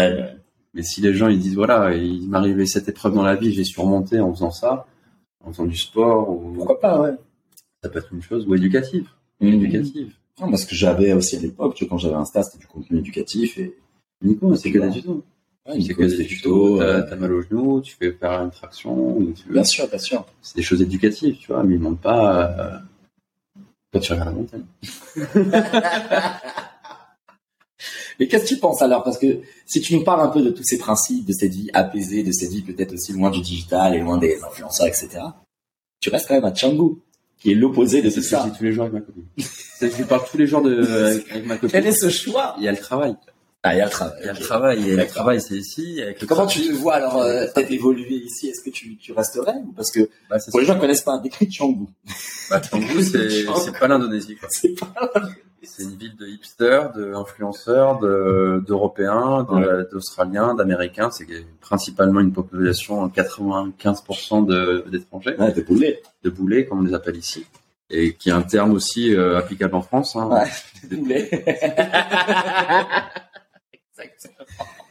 Et donc voilà, c'est une ville. Euh, es ici, t'es pas en Indonésie en fait. Ouais, rien d'Indonésie. T'importes l'Europe avec les tarifs indonésiens. Et qui sont un peu plus élevés quand même parce que c'est une ville. Ouais. Mais c'est une ville voilà, de, de hipsters, d'influenceurs, de, de, personnes m'as-tu vu, et toujours avoir le style ou la dégaine qui, qui sort de l'ordinaire, la botte qui du Changzhou. Changzhou, ouais. Changzhou. et moi, ce qui me plairait plus, c'est ce que je dis souvent avec ma copine, c'est d'acheter une maison dans les montagnes, pas forcément même à Bali, hein, parce que Bali, ça va être euh, de plus en plus développé. Et même si Bali, c'est très grand, on a voyagé, des fois, c'est très très grand dans Bali. Stylé. Et tu trouves des fois dans la montagne des, des trucs perdus. Ouais. C'est plus ça qui m'intéresse, c'est d'être en connexion avec la nature, avoir un bout de terre, faire le barbecue comme il fait Nico, ça c'est un truc qui m'attire vraiment. faire le barbecue tous les jours, quoi, avec le feu de bois. Ça c'est un truc, et même ce style de vie hein, qu'il a, c'est aller dans la montagne et vivre, euh, en dehors de cette société euh, qui te qui te qui te draine aussi. Hein. Mm. Ça te draine et moi ce serait ça mon idéal de vie. C'est mais bon après pour ça il y a toujours ces, ces besoins de, de la société d'avoir de l'argent, d'avoir de mais moi c'est voilà, c'est avoir une petite communauté comme toi on en parlait aussi d'avoir la Ouais. communauté, d'être euh, avoir ses poules, avoir ses vaches, avoir ce Petite autonomie. euh, autonomie ouais, ouais, indépendance. et entouré de personnes qui ont les mêmes valeurs que toi. Ouais, ouais, bah ça, ce serait le, le modèle. On en parle très très souvent là, avec les avec les potes là en privé et tout, euh, même avec Amine. Le côté créer le petit village autonome euh, où tu t'entraînes, tu chacun peut contribuer avec ses, ses compétences et puis voilà, vivre comme la tribu quoi, la famille élargie et, euh, et humblement. Et c'est important la tribu. On, on veut qu'on soit de plus en plus euh, individualiste, alors que Ouais. et c'est justement ce qu'on disait, diviser pour mieux régner, alors que euh, ensemble, on Ensemble, on peut construire, on peut faire, on on peut créer, on peut, on peut aussi des fois la salvation aussi, elle vient par le groupe, tu vois, parce que seul, dans, dans l'isolement, il y a beaucoup de personnes qui vont être moins équipées peut-être euh, émotionnellement et psychologiquement pour s'en sortir. Après, moi, je sais que l'isolement, ça me poserait pas de problème. Non, contraire, non je me sens toujours bien. euh, Je fais, je peux faire une semaine à la montagne, couper de tout. bien sûr. C'est là où je me ressource, c'est là où je me fais du bien, quoi. Ouais. Après, il y aura pas la piscine. Il y a la rivière. Ah, ok, il a prévu le coup. Il y a la rivière, non Ouais. Même sans forcément piscine. Hein. Ouais. Un puits pour, euh, pour boire et nourrir tes animaux. Je sais que la vibration des animaux, c'est très important aussi. Ouais. Être entouré d'animaux, euh, c'est très très important. Ouais. Qu'est-ce que, Des chats, la... des chats. Ouais. J'ai deux, que chats, moi. J'aimerais bien les appeler Poutine. Vais faire référence à Dieudo encore. Raconte-nous ton histoire de, un peu cosmique, là, avec, avec le chat. Ouais, ça c'est, bah, comme tu disais, c'est savoir lire l'univers, savoir lire l'univers. Et c'est une fois, je, c'est quand j'étais huissier, donc je vais avoir dans les entre 25 et 20, euh, 29 ans. Euh, je suis parti un soir pour aller euh, de Monaco à Saint-Raphaël et je m'apprête, enfin, je faisais mes, mes bagages. Et là, il y a ma chatte qui, qui devient folle dans la maison. Elle se mettait à me monter de partout, elle faisait tomber de partout, à miauler, elle me regardait dans les yeux, elle miaulait et tout. Et elle fait jamais ça. Elle faisait jamais. Bah, elle fait la conne de temps en temps. C'est un chat, tu vois. Ça aime bien foutre le bordel, tu vois. Et, mais à ce point-là, c'était pas, c'était Ouais. pas normal, quoi. Il y a ma mère qui était là, ma mère qui me disait, Ah, mais elle est bizarre et tout, tu vois. Et bref, je prends la route. Il était, il devait être euh, 23 heures. Je prends la route et euh, au bout d'un moment, au bout de 30 minutes de trajet, je Ouais. commence à repenser à ma, à ma chatte. Et ça fait bizarre que je dis ma chatte. Ouais. je me retiens, mais. Nala, ouais. Nala, on va dire. Et je commence à penser à elle, et je suivais une voiture, bah, je la suivais un peu trop près, mais je pense à elle, et je... au moment où je pense à elle, je fais, vas-y, tu sais quoi, prends ton temps, calme-toi, je mets le pied sur le frein, et à ce moment-là où je mets le pied sur le frein je ralentis, il y a le capot de la voiture de devant qui commence à se décrocher, qui commence à virevolter, mais comme dans les films, tu vois. Ouais. Destination finale. Il virevolte dans le- Et j'étais en décapotable. J'étais en décapotable, j'avais pas de... Ouais. Et vu que j'ai freiné, je mets un plus gros coup de frein. Et là, le capot, il se tombe juste devant moi. Et là, je mets un coup de volant pour éviter le capot. Il y avait une voiture à côté de moi qui me doublait. Et je suis passé vraiment à... Ouais. C'était vraiment le destination finale. Tout qui se passe au ralenti. Mais vu que j'avais anticipé l'action, il y a tout qui est passé smooth, tu vois. Trop bien. Et directement, j'ai appelé ma mère. Je fais, ah, voilà pourquoi elle était chelou. Là, Ouais. Elle m'a prévenu. Qu'est-ce que tu peux, est-ce que tu as d'autres, bah déjà, est-ce que tu as d'autres un peu euh, d'expériences comme ça? Et en fait, qu'est-ce que, parce que pour beaucoup de gens, ils vont dire, ok, il y a le hasard, machin, blablabla. Mais dans, dans une lecture peut-être plus métaphysique et, et une lecture plus cosmique, qu'est-ce que toi tu pourrais nous dire de ces signaux-là? Et Comment tu les abordes? Est-ce que tu en as d'autres? Ou est-ce que c'est une pratique que tu fais? Ou est-ce que tu t'intéresses peut-être à d'autres choses, là, les étoiles, etc. Ou comment tu vis euh, ces moments? Est-ce que c'est pas juste de, de l'occasionnel euh, hasardeux, euh, mais ça s'explique par la logique Ou bien c'est tu sens ou tu penses à une réelle connexion, euh, comme on avait par le passé avec les chamans, avec les, les- les rituels, des choses comme ça? C'est compliqué. Après, moi, comme je t'ai dit, depuis l'âge de 12 ans, j'ai commencé à faire de la méditation. Et quand j'avais commencé à 12 ans, je sentais un truc de fou quand je faisais la méditation. Mm. Après l'entraînement, on s'allongeait et on faisait la méditation de pleine conscience, on faisait la méditation de, de relâchement. C'est vrai que je ressentais des choses exceptionnelles. Et après, j'ai retrouvé cette sensation en fumant des- mes premiers pétards, tu vois. Et je ressentais des choses, c'était incroyable. Mm. À chaque fois, on demandait à l'entraîneur une méditation, tu vois. Ah ouais? Ah ouais, on demandait, quoi. C'était un truc on ressentait des choses, mais de fou, et j'ai ressenti ça dans mes premiers pétards. Après, bon, l'effet, au fur et à mesure que tu fumes, ça, ça passe, tu vois, mais tu retrouvais cet effet de, tu sais, de, de connexion dans le, de l'esprit, tu vois, d'as- d'ascension, euh, qui était assez impressionnant. Mm. Après, c'est, c'est toujours pareil, une question compliquée quand on parle de, des, des âmes et des choses comme ça, mais quand, au fur et à mesure que tu te renseignes, moi, c'est, je, je, me suis beaucoup renseigné, enfin je me suis beaucoup intéressé, j'ai beaucoup appris sur euh, l'univers connecté. Ok. Euh, notamment Nassim Haramein, Mhm. et il parlait en fait, il parlait du vide. Il disait que le vide en fait, ça ne paraît pas à espacer les choses, mais le vide c'était plein. Et c'était en fait tout était connecté en fait. Tout Mhm. est connecté, il y a une connexion à, à travers toute chose en fait.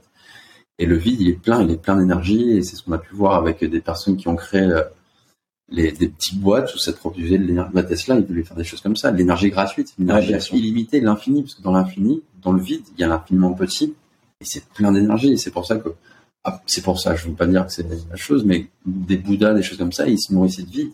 Parce que le vide, il est pas vide, en fait, il est plein. Hmm. Et Nassim Haramein disait ça, si tu prends toutes les étoiles de l'univers, tu les compresses dans un centimètre cube, et tu prends un centimètre cube de vide, le centimètre cube de vide, il est loin devant, en Mmh. termes d'énergie, en termes de, Énorme. de, de masse. Donc après, oui, il y a cette connexion avec l'univers, cette connexion avec. euh, c'est vrai que c'est des choses qui sont très dures à mettre euh, sur des mots. Hmm, hmm. Et tu penses que c'est ce qui a, ça a été un peu déclenché très tôt avec euh, cette pratique de la médica- méditation? Moi, j'arrive pas. à- Enfin, j'arrive pas. Comment à 12 ans tu arrives à, euh, à méditer, tu arrives à t'intéresser à ça, tu arrives à. C'était pas par moi-même. Ouais. C'était guidé. C'était après après un entraînement de deux heures aussi. Donc ton Et- système nerveux, ton énergie, elle est déjà apaisée. Bien sûr. Et après, ton entraîneur, il te fait suivre tout le chemin tu dois réfléchir. Tu te concentres sur ton gros orteil, sur ton deuxième. T'as un body scan. T'as un body scan. On faisait là, un body scan aussi. On faisait guidé, tu vois, on allait dans la forêt, on faisait Non. Ce que je te disais la dernière fois, on faisait des, des- des- de la visualisation de course. Donc on s'allongeait sur le tapis, ils nous préparaient à la course, voilà, vous mettez le bonnet, vous mettez les lunettes, la combinaison, et on devait imaginer tout ça quand ils nous parlaient. Vous allez arriver à, à la chambre de départ, tu prends ta feuille d'appel, tu vas la donner à l'officiel, il fait, voilà, maintenant vous allez monter sur le plot, il faisait tout pareil, il prenait le sifflet, hop, on monte sur le plot, take your mark, go, et là, on faisait par exemple un 100 mètres, tu imaginais toute ta course, donc tu plonges, tu glisses, tu fais quelques ondulations, tu ressors ta reprise de nage, les respirations à chaque fois. Et quand tu finissais ton 100 mètres en visualisation, tu levais la main et tu devais te rapprocher du plus près possible Incroyable. du temps. Donc à partir de l'âge de, dès l'âge de 12 ans, j'ai commencé à faire des choses comme ça. Et après, bon, je dis pas que j'ai j'ai toujours continué, je me suis un peu perdu, comme je t'ai dit, dans, la- dans la fumette, l'alcool, avec les, avec les potes, tu vois. Et c'est vrai que cette ouverture et cette sensation, surtout la méditation, je retiens énormément. Après les entraînements, j'avais ces sensations de méditation, de c'est difficile à décrire, tu vois, cette, Mmh. euh, cette transcendance, cette euh, sensation dans le corps de, de quitter ton corps, tu vois, de, Incroyable. de t'élever, quoi. Incroyable. Est-ce que tu as, trouvé d'autres choses euh, par la suite? Peut-être là à l'âge adulte, qui te, d'autres outils ou d'autres manières peut-être de cultiver ça Euh, j'ai le surf, beaucoup de surf. Mm. Et au bout d'un moment, c'est toujours pareil. En fait, c'est euh, mettre de côté l'esprit. C'est mettre de côté l'esprit. Donc, si tu fais du surf pendant deux heures, au bout d'un moment, tu mets plus ton cerveau de côté et tu fais un avec la planche, avec Ouais. la vague, avec la nature, avec l'univers. Et faire six heures de sport par jour aussi, c'était un moyen de, Pareil, de- c'est à travers le sport. d'occulter ton esprit. Et, Ouais. Il y a une chose aussi, c'est quand j'ai fait mon yoga teacher training, j'ai fait ma formation de professeur de yoga, pour parler en français. Euh, formation de professeur de yoga. À la fin de la formation, on a fait 108 salutations au soleil. Ouais. Donc c'est une série de différentes positions. Ouais. Il doit y avoir, je ne vais pas dire de bêtises, 5 ou 6 poses différentes. Et tu fais ça 108 fois. Et 108 fois, c'est un nombre mystique aussi, de la distance de la Terre au Soleil. Il y a plein de choses dans l'univers aussi, 108, c'est très mystique. C'est les chapelets de yogi à 108 boules. Je sais pas du tout. Ouais. Il y a une sorte de numérologie. Ça, ça, ouais, une chose mystique. Ouais. Et c'est vrai que j'ai fait ça 108 fois, ça met 45 minutes, mais t'es toujours en mouvement. Inspiration, tu fais un mouvement, expiration, tu fais un mouvement. Donc tu fais ta respiration, et chaque inspire et expire, tu fais un mouvement différent. Et c'est vrai qu'au bout de 30 minutes, j'ai senti avoir froid dans ma tête, tu vois. Du froid dans ta tête, et au bout de, à la fin des 108, t'as une sensation vraiment bizarre dans ton corps. Ok, Pas bizarre négatif, bizarre, euh, une ascension, quoi. C'est, incroyable. donc c'est vraiment par le sport où Mm. j'ai un peu pas abandonné cette pratique méditative. J'ai essayé de faire euh, 5 à 10 minutes par jour, ce qui n'est pas forcément utile ou enfin c'est utile bien sûr, mais ça pourrait passer à une étape supérieure pour pour vraiment apparemment. Enfin, je sais pas, c'est des gens qui disent ça, mais c'est toujours une vision des gens. C'est au bout de 20 minutes tu commences à faire euh, taire ton esprit et la petite voix de, de ta tête et c'est au bout de Mais 20 après, est-ce que c'est ça l'objectif Tu vois, est-ce que l'objectif c'est de faire taire? Parce que tu peux le voir aussi comme. euh, En tout cas, moi, c'est après c'est mon interprétation aussi, parce que moi aussi, je suis plus dans les pratiques plus courtes de la méditation. Parce qu'au final, se concentrer, c'est un effort. Donc c'est activement employer ton système nerveux central. Donc c'est pas un truc de détente, de relâchement. C'est tu te concentres. Tu vois ce que je veux dire? Par rapport à au surf où tu te concentres pas. Tu, tu es, tu fais. Excuse-moi. J'avais le travers, je pense. Et donc, on peut aussi dire sur, euh, sur cette approche de, de tenir 20 minutes ton esprit cadré, c'est en fait tu te fatigues, tu t'épuises. Là où, euh, par exemple, des pratiques comme le yoga nidra, c'était un peu, euh, c'est de l'hypnose, self-hypnose, tu vois. Là, tu vas avoir un relâchement parce qu'on te dit pas concentre-toi sur ça, le body scan ou la respire.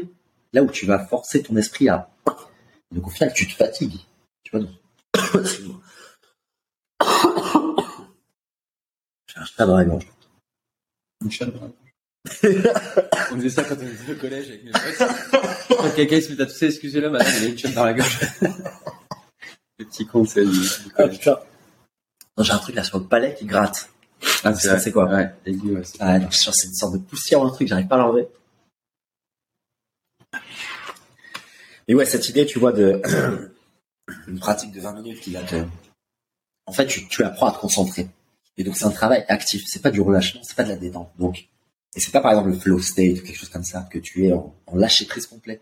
Tu vois, à l'inverse, le nidra ou le, flow state, les choses comme ça, tu les atteins dans ce stade de lâcher prise. Dans ce stade de détente extrême, même au niveau neuronal. C'est pas un truc où tu te concentres, c'est un truc où tu es. Et le du coup, tu te concentres aussi, par exemple? Quand ils font des, devant les méditations, les gens, ils sont là, assis sur un... Après, tu vois, regarde, c'est ça aussi, c'est entre l'interprétation des gens, leurs objectifs également, et puis leur compréhension, en fait, de ce qui se passe dans leur corps. Parce que, si moi je t'amène dans une pratique, dans laquelle je te dis déjà par avance que c'est un truc unificateur, en paix, etc., t'as aussi ce placebo qui arrive dans ta tête. Parce que tu te dis, comme si là, par exemple, je t'emmène à un cours de Muay Thai, je te dis, mec, c'est la bagarre, c'est la guerre. Je te mets déjà dans un stress, tu vois. Et donc après, dans ta pratique, tu te dis, waouh, c'est exactement ça, le Muay Thai, c'est la guerre. Si je t'amène un autre jour et je te dis, mec, le Muay Thai, c'est le jeu, c'est l'amusement, c'est la détente. T'arrives, tu fais la même chose. Et ton Thai, il est dans la méditation, c'est bien pour ta vie, Voilà. tu vas te sentir apaisé. Et ça, si on dit la méditation, tu vas te sentir apaisé, alors que concrètement, tu es en train de fatiguer ton cerveau parce que tu es en train de te concentrer sur quelque chose. À l'inverse, si je te dis, mais va surfer, tu vas voir, tu vas être éteint.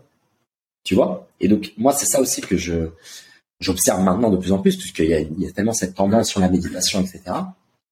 Le yoga, c'est pareil, où les gens, en fait, ils vont se forcer dans une position et ils vont occulter le corps. Ils vont se dire, non, je vois que tout le monde fait ça, je dois faire l'asana, je dois respecter la règle, et après, je vais sortir et dire, ah, je me sens tellement bien et détendu. Mais non, mec, tu mens. Parce que là, regarde. Tu vois, alors que peut-être euh, t'allonger, toi, pour ton corps, c'était mieux. Tu vois ce que je veux dire? Donc, il y a aussi maintenant toute cette construction autour de bienfaits de quelque chose. Par exemple, les gens qui disent, ouais, moi, j'ai mon truc de lumière rouge chez moi, ou, ou j'ai mon bain froid, etc. Ah, je me sens trop bien. Tu dis, attends, mec. Comment t'étais avant? Et si je t'avais dit que le bain froid, c'était un danger? Qu'est-ce que t'aurais fait? Comme, comme tu disais pour la peur de l'eau. Si je te dis, ouh, la peur, l'eau, elle, c'est effrayant, tu vas mourir tu vas, tu penser ça, tu vois, donc tu vas l'aborder différemment. Tu vois ce que je veux dire? Donc il y a aussi tout maintenant, avec tous ces outils, il y a toujours ce, cette tendance, ce mindset, cette, cette bulle autour des choses qui malheureusement occulte l'expérimentation personnelle. Où là, il y a réellement la, la sagesse, tu vois. Fais le truc sans attendre, sans penser à quoi, quoi que ce soit qu'on t'a dit, et observe par toi-même. Si tu te dis je fais un an de méditation et ça me sert à rien, t'as le droit, t'as le droit de dire ça. Tu vois ce que je veux dire? Et c'est ce que je reviens au début de ce qu'on avait parlé, la, la pédagogie. La Ouais. pédagogie de l'action, c'est tu mets le, le l'apprenant, le sujet au centre, tu mets dans l'eau, tu respires pas, mais tu prends beaucoup d'air. Qu'est-ce qui se passe? Tu coules ou tu flottes? Tu expérimentes, tu vois? C'est la théorie de Exactement. l'expérimentation. Tu Exactement. expérimentes, tu peux faire des erreurs, mais au moins t'apprends. Tu vois, tu, moi, moi c'est exactement ce que je partage aussi même là, tu veux, sur le site. euh, je dis souvent, c'est euh, apprendre, pratiquer, puis incarner. Dans cet ordre-là. Et donc, la partie pratiquer, c'est là où la partie tu vas expérimenter. C'est-à-dire si je te dis, je t'apprends une théorie sur la mobilité, etc., le système nerveux, pratique pour réellement le savoir. Parce que la théorie, elle va te servir à rien. Et après, fais-le suffisamment de temps et passe suffisamment de de- d'années à, euh, avec ces tests-là que tu as fait, ces remises en question, etc. Et là, tu vas pouvoir réellement incarner. Donc si, par exemple, quelqu'un qui a fait 12 ans de méditation te dit la méditation a des bienfaits, il va pouvoir avoir un discours très nuancé et te dire voilà pourquoi. C'est pas quelque chose que j'ai essayé il y a deux mois parce que sur Instagram, j'ai eu des pubs sur la méditation. Tu vois ce que je veux dire? Pareil avec le bain froid, avec euh, avec le sauna. Moi, j'ai des gens qui disent ah ouais, le sauna, laisse tomber, ça a changé ma vie, etc. Je dis mec, moi j'observe que ta vie elle est la même. C'est juste que on t'a dit dans un podcast que le sauna ça a des bienfaits de dingue, et donc maintenant tu le fais. Tu vois comme on disait la dernière fois, euh, bah, quand on était là au sauna, au bain froid, etc. Moi je te dis c'est des outils que je n'utilise jamais parce que fondamentalement ça sert à rien.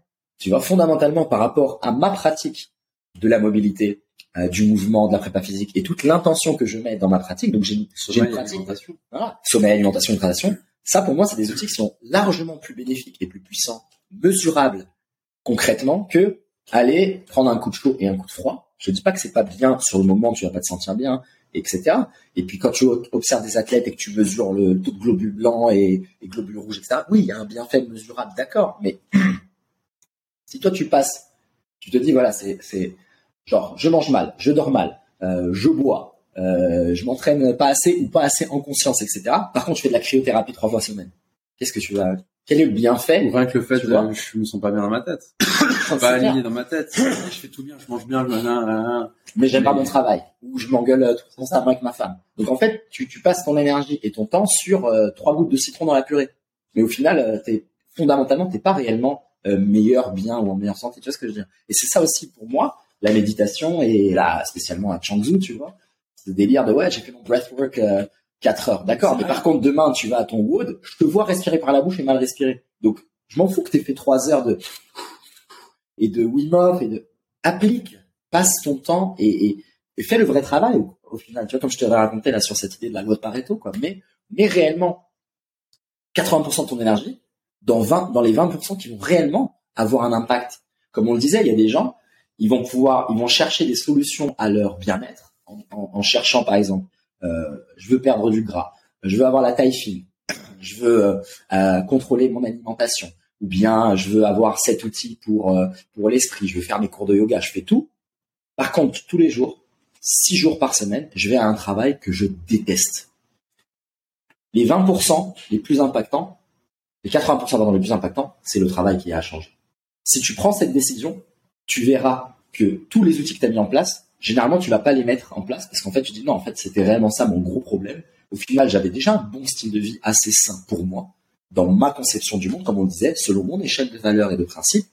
Par contre, en fait, j'esquivais le réel problème, le réel, la vraie zone rouge, tu vois. Et ça, pour moi, c'est ça la différence entre être efficace et être efficient, tu vois, par exemple. C'est les gens, ils vont accumuler plein d'outils, ils vont dire, ouais, j'ai le temps de faire tout. Oui, mais en fait, tu passes beaucoup de temps pour 1% de progrès. Là où en fait, si tu étais réellement efficace, tu passerais, tu sais quoi, je vais passer le, prochain mois à préparer mon départ, à trouver un autre travail et à me poser des questions sur réellement ce qui se passe et, pourquoi, le pourquoi, le pourquoi. Tu vois, ça va être plus dur, c'est plus complexe, c'est plus effrayant. Par contre, la récompense, elle va occulter tout le petit pourcent que tu as travaillé avec 50 nouveaux outils, acheter du matériel du sport, acheter des nouvelles fringues, euh, acheter de nouvelles chaussures pour te faire sentir bien, acheter un nouveau sac, tous ces trucs-là, euh, aller dans mes soirées et tout, au final, tu dis, attends, mais en fait, si j'avais adressé le plus gros problème, j'en aurais jamais eu besoin de toutes ces choses-là. Ces choses un peu parasites, superficielles, tu vois. C'est une vision, une vision stricte, carrée, tu, tu, me connais, je suis comme ça. Mais c'est ce que je ressens euh, assez souvent dans différents domaines de la vie. Concentrons-nous sur ce qui a le plus d'importance mais je sais que c'est difficile parce que ce, ce sont les choses les plus effrayantes et difficiles. Comme on disait avec l'entraînement, il y a des gens, ils vont faire, tu vois, toute leur médite, leur routine, le journaling, etc. Par contre, ils vont pas faire ce que nous on a fait, genre euh, 4 heures d'entraînement par jour, 6 jours par semaine, pour développer réellement la compétence que tu cherches à développer. Mais ils vont faire tout un peu le, la para, ce qui n'est pas mal en soi, comme je te disais, c'est pas, il n'y a pas de dualité bien ou mal. C'est chacun son expérience, chacun son exploration. Moi, je suis totalement euh, c'est toujours mieux que chips coca devant le canapé à rien foutre, bien évidemment. Mais en revanche, sois honnête également avec tes attentes et tes objectifs. Si tu me parles de j'aimerais acquérir cette compétence, j'aimerais être cette personne-là, c'est mon c'est mon devenir que je visualise. Regarde si les actions que tu mets au quotidien, elles vont réellement impacter et lesquelles ont réellement le plus d'impact? Tu vois, il y a des gens ils vont faire euh, trois coureurs de yoga dans la semaine, par contre dans les embouteillages ils vont péter un câble. Quel est l'intérêt? Passe pas ton temps dans le yoga et, réfléchis pourquoi là je pète un câble? Et pose-toi la question. Et avant de klaxonner, tu dis attends, je m'arrête, je me contrôle. Et voilà, ton travail de méditation il commence ici. Tu vois, c'est comme euh, c'est ce qu'on dit souvent quand on s'entraîne. C'est moi je m'en fous de ton heure d'entraînement. Ce qui compte c'est les 23 autres heures. C'est ça qui compte le plus. Ton heure d'entraînement, super, t'as fait contraction, super. Par contre, les 23 autres heures, c'est là où tu manges, l'équilibre hormonal, euh, l'émotionnel, le psychologique, la- euh, le, le sommeil, l'hydratation. Enfin, c'est ça le vrai, le vrai truc, quoi, tu vois. Comment t'es toi là-dessus? Est-ce que je suis pas un peu trop dur? Non, non, après, c'est vrai que c'est. Non, non, t'as tout à fait raison. Après, c'est vrai que c'est compliqué. Je pense que c'est compliqué pour les gens d'être totalement, euh, comme dirait Jean-Claude Van Damme, aware. Aware, Aware de. citons le bon JCVD. Et c'est vrai, les gens ne sont pas aware. Et c'est compliqué, de, justement, d'ouvrir les yeux euh, et surtout de pointer les choses qui vont pas ou qui Oui, font mal. oui, oui. Qui font mal, oui. c'est très très compliqué. C'est mieux de s'occulter, de vouloir mettre des pansements et, et mettre sous le tapis, comme on disait aussi. Exactement. cacher sous le tapis et éviter de soulever les choses qui ne vont pas.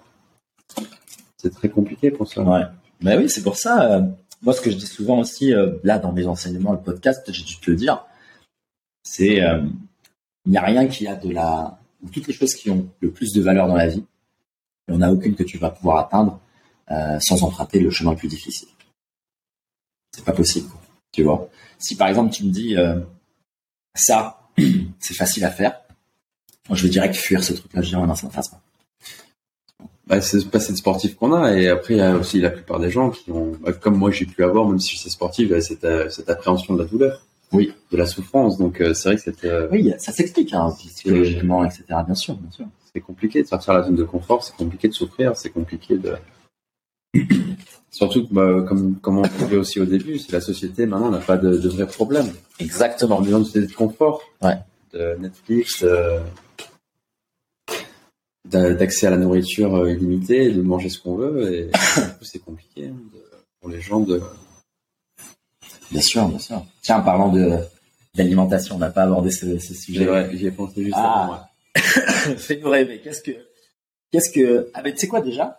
Qu'est-ce que tu mangeais quand tu étais nageur professionnel en compétition?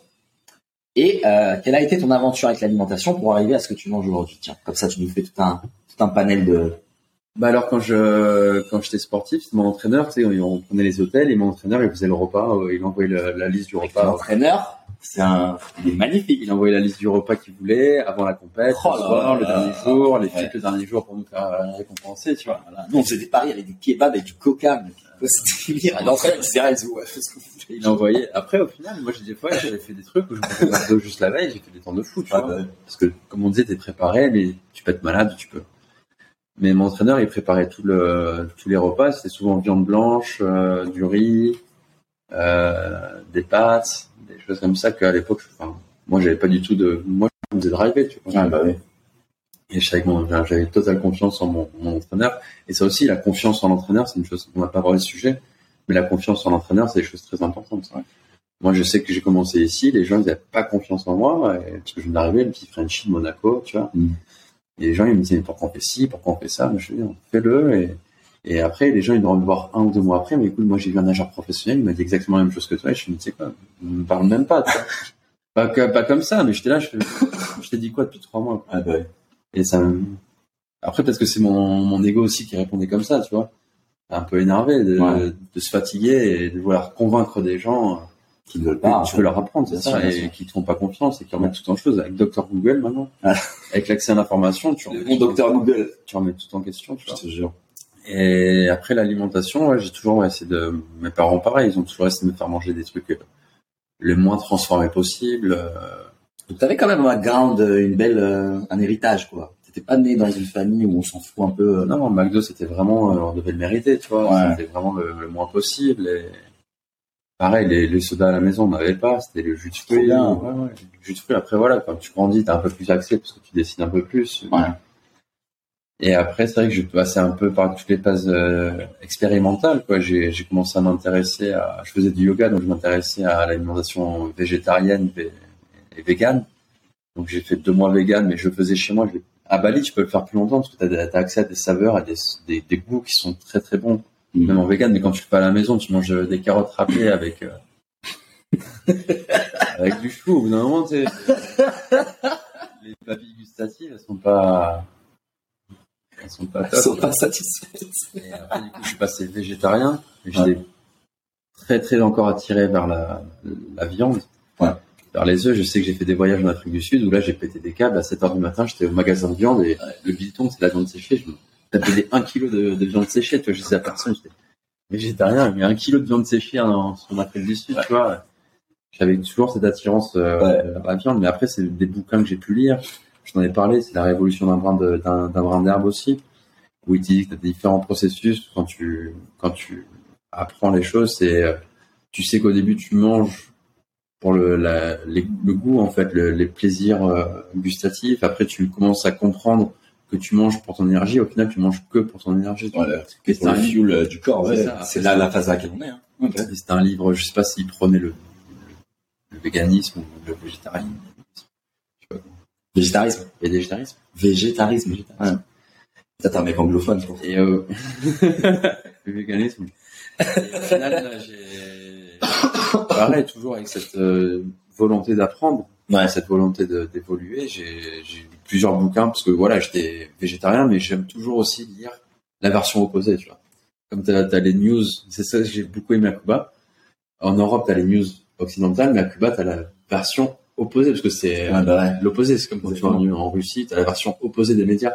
C'est ça que j'ai beaucoup aimé à Cuba, c'était la version opposée des, des médias, donc qui remettait tout en question en disant que l'Occident c'était les, les, les Méchant. méchants. Et du coup, je voulais m'intéresser au mouvement carnivore, vu que j'étais végétarien. Je voulais toujours avoir la version opposée, ça me paraissait avoir plus de sens. Après, quand tu t'intéresses à la société, qu'en fait ils veulent euh, émasculiner, masculiner, Et masculin. émasculer, la- je suis désolé, émasculer la, la société. C'est bon et- compliqué, hein. et que, et que les sociétés, les comme Kellogg's ou quoi, ça te fait avoir moins de libido. Encore une nouvelle coupure les movers, je suis navré, mais bon, je reste dans mon quota. Normalement, on a récupéré l'entièreté de l'enregistrement. On va basculer dans la dernière section de cet épisode. Merci pour votre patience. À tout de suite. Recollé. Pas. Sophie, on te laisse gérer le raccordement. Mais ne coupe rien, tu sais quoi, ne coupe rien, ne coupe euh, même là ce que je dis là maintenant ne le coupe pas. Et comme ça on fait vivre à, à nos auditeurs et visionneurs euh, toute la réalité euh, du wifi démoniaque du wifi de l'Indonésie et de Bali. Mais en vrai, tu sais, c'est qu'ici, parce que les autres endroits, j'ai toujours eu un wifi de dingue. Et c'est que cette, euh, cette ville-là. Ah, moi aussi, des fois, ça, ça bug, ça coupe, Ouais, ça. mais c'est ton- tous les chantiers aussi. Ouais, c'est ça. C'est Tous les chantiers, des fois c'est de l'eau, des fois c'est l'électricité. Ouais, c'est vrai que ça, c'est, c'est, je pense que c'est ça. Mais là, je sais pas, j'étais tombé sur des, ah oui, c'était à Uluwatu, par contre. Wi-Fi est vraiment top. Et je me suis régalé. Mais là, ouais, c'est les travaux de Changu, c'est le fait que tout est cassé tout le temps, les tuyaux, etc. Même ici, le au moment où je suis arrivé, tu sais, je devais donner les cours hier, euh, sur les certifications. Et bien, le mec, il m'a dit, à l'instant où je rentre, il m'a dit, attends, le, le Wi-Fi est en train de sauter maintenant, on va le rebrancher et après tu vas pouvoir donner ton appel. C'est quoi ce timing? Anyways, on était sur l'alimentation et, euh, et donc tu, tu, tu mentionnais l'idée d'expérimenter par soi-même, de ne pas omettre le côté opposé. Et donc toi, dans tes lectures et tes recherches, t'étais euh, t'étais toujours quand même, même végétarien, euh, intéressé un peu au, à l'opposé, le céto, le carni, et euh, 7 ans de végétarisme. Tu disais, ou tu l'as pas dit, je sais, 6 ans, d'accord. Et puis ça nous amène à quoi? Ça nous amène à l'an dernier, en 2021 ou Ça nous amène à l'an dernier quand je suis arrivé justement à Nirvana à la Chine, à Bali. Ouais. J'ai commencé à avoir des, des versions opposées. Des gens qui prenaient, qui pro, pro- promouvaient, excuse-moi, Promo. promou, Attends. qui, Qui faisait la promotion. qui faisaient l'apologie. qui faisaient la promotion du. Tout à l'heure, j'ai dit cerveau et les muscles, il faut qu'on assume. Parce que là, la promotion. Je hein. faisais la promotion du, du mouvement carnivore, en fait. Ouais. Et du coup, j'ai commencé à m'intéresser à ça. Et justement, Instagram, ça m'a permis de suivre certaines personnes. Euh, Quelles ont été tes premières influences dans ce, dans ce bah, le, déjà, Nirvana. La Ouais, à Nirvana, Ouais, avec bah. Dominique. Dominique, même Nico Nico. Quand je suis arrivé, il y avait ça aussi. Je suis arrivé, toi, t'étais déjà pote avec Amine, avec... euh, Avec Amine, c'est Amine, en fait, qui m'a parlé de, de ça en premier. Il Ah, fait, ouais. ce mec, tiens, dans il fait, regarde ce mec là, il est. J'aimerais bien lui parler, mais j'ose pas. Donc, je suis arrivé direct, je suis là, Dominique. vraiment, Ah, c'était Dom, ok. Et donc, du coup, ça a commencé à ça, je me suis intéressé, il m'a commencé à m'expliquer les premiers principes de ça, tu vois. Et c'est vrai qu'après, tu t'intéresses à ce mouvement-là, tu suis des gens sur Instagram, je suis deux, trois personnes sur Instagram qui, qui, qui expliquent aussi les, les bienfaits et les méfaits des, les bienfaits de la viande et les méfaits des végétaux, des graines, que c'est la, la seule manière de, des, des plantes de se défendre. Bien sûr. Les plantes, elles peuvent pas courir, elles peuvent pas attaquer. Un bœuf, il peut attaquer, il peut charger, il peut, il peut se, il peut fuir aussi, il peut prendre la fuite. Mais les plantes, elles sont là. Tu peux rien faire, t'as un platane.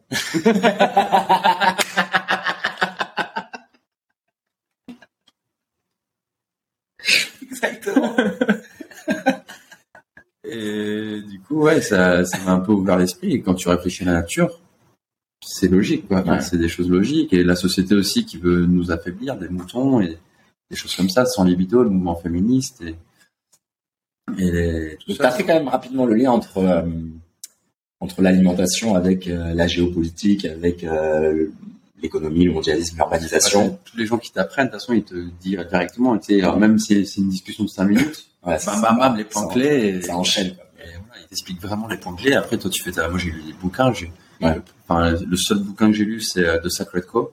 Ouais, c'est que le cas, yes. Sacred Co. Après, le, le bouquin de Saladino que j'aimerais bien lire, de Paul Bah, il est bien, il est bien. Carnivore Code, il est bien. Carnivore Code. Bah, il est très technique aussi, Ouais. sur la, justement sur la, la biochimie. Donc, tu sais, il parle des oxalates, il parle des choses. Bon, après, si t'aimes bien, moi j'ai tout lu, tu vois, donc j'aime bien. Mais euh, c'est pas. euh, Il y a, d'autres versions aussi pour amener un peu ces. Instagram. Ouais. Instagram, il est Instagram, super. son Instagram, il Podcast des vidéos minutes, podcast. Et après, lui aussi, moi, ce que j'aime bien par rapport à d'autres qui sont un peu plus euh, stricts, c'est que lui, tu vois, il a les fruits, euh, tu vois, comme Nico. Il a les fruits, il a le riz, il a le, le il a le blanc, miel, c'est- il a le miel, tu vois, donc il a les laitages, les œufs, euh, tu vois, donc il a ce côté, euh, c'est un paléo, en fait, c'est un régime cétogène, juste auquel tu fais vraiment attention à quel type de végétaux tu vas amener. Typiquement, tu sais, les euh, starch, c'est les trucs genre brocoli machin, ou les trucs avec feuilles, etc. Où là, il va te dire, tu as potentiellement un peu plus de risques avec les oxalates, etc. Mais après, au final, et après, je te redonne la parole, excuse-moi, je t'ai interrompu, parce que moi, ça me passionne de ça.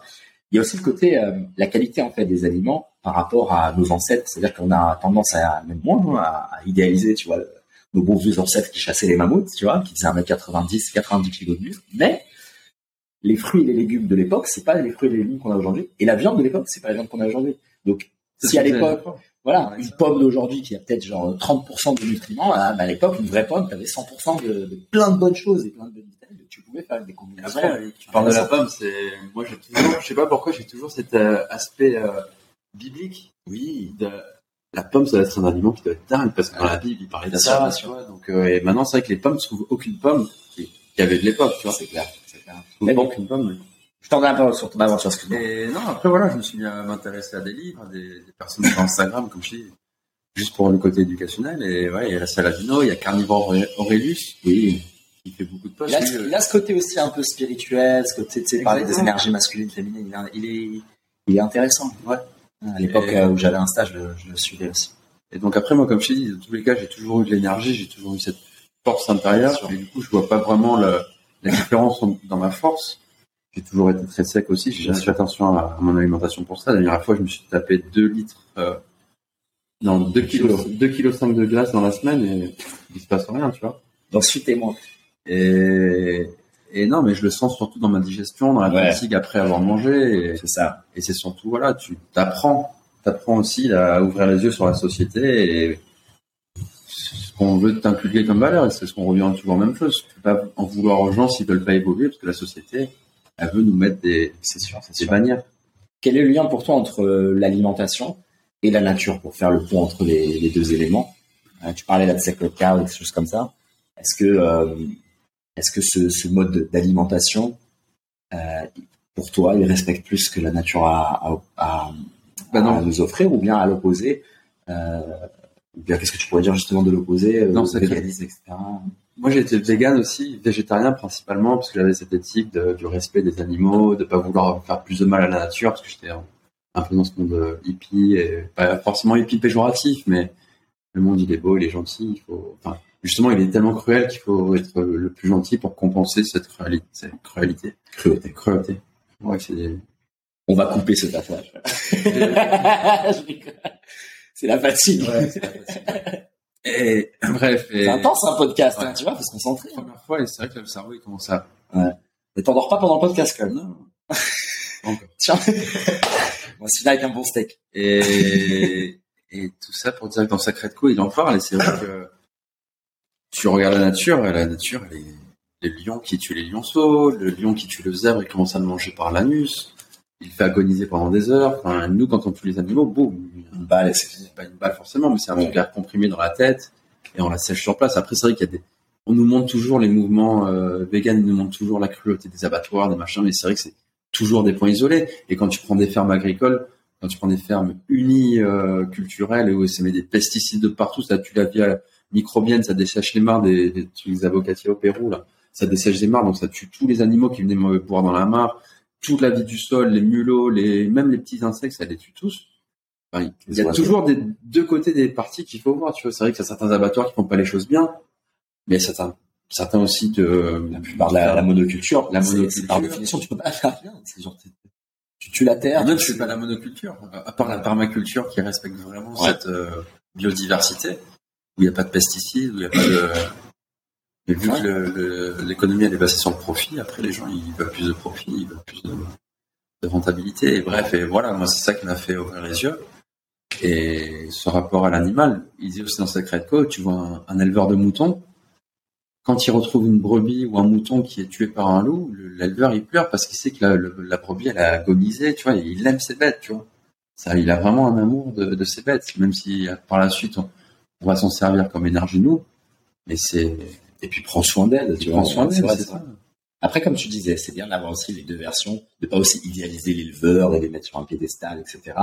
Et de la même manière, de pas diaboliser nécessairement que euh, les gens qui veulent consommer, euh, tu vois, des fruits, des légumes et des plantes, etc. Parce que si tu fais tout bien, et nous, comme on le disait tout à l'heure, avec cette un peu cette, euh, cette imaginaire collectif du village autonome, il y a des bêtes, mais il y a des légumes, et il y a des fruits aussi, tu vois, c'est un peu de tout, et chacun fait un peu à sa nourriture, simplement euh, pour respecter l'environnement. Moi, j'adorerais apprendre, tu vois, à, planter, à faire de la permaculture, Moi, j'ai appris ça. Ah, j'ai fait 5 ans de, de, j'étais végétarien toutes les phrases, toutes les, phrases dans un autre sens. Simple, ouais. Plus simple. Et du coup, mon père, il était dans le Var, il avait un jardin, et je me suis mis à faire la permaculture. J'ai creusé un trou un mètre, j'ai mis des, des, vieux bouts de bois pourrissés, j'ai mis de la paille, j'ai mis de, la verdure, j'ai tout rempli, j'ai fait des piles, et j'ai fait la, la culture comme ça. Et Trop bien. T'apprends qu'est-ce qui va avec, donc tu mets le, le, maïs et tu mets l'haricot, il va s'entourer autour du maïs, c'est pas un petit temps naturel.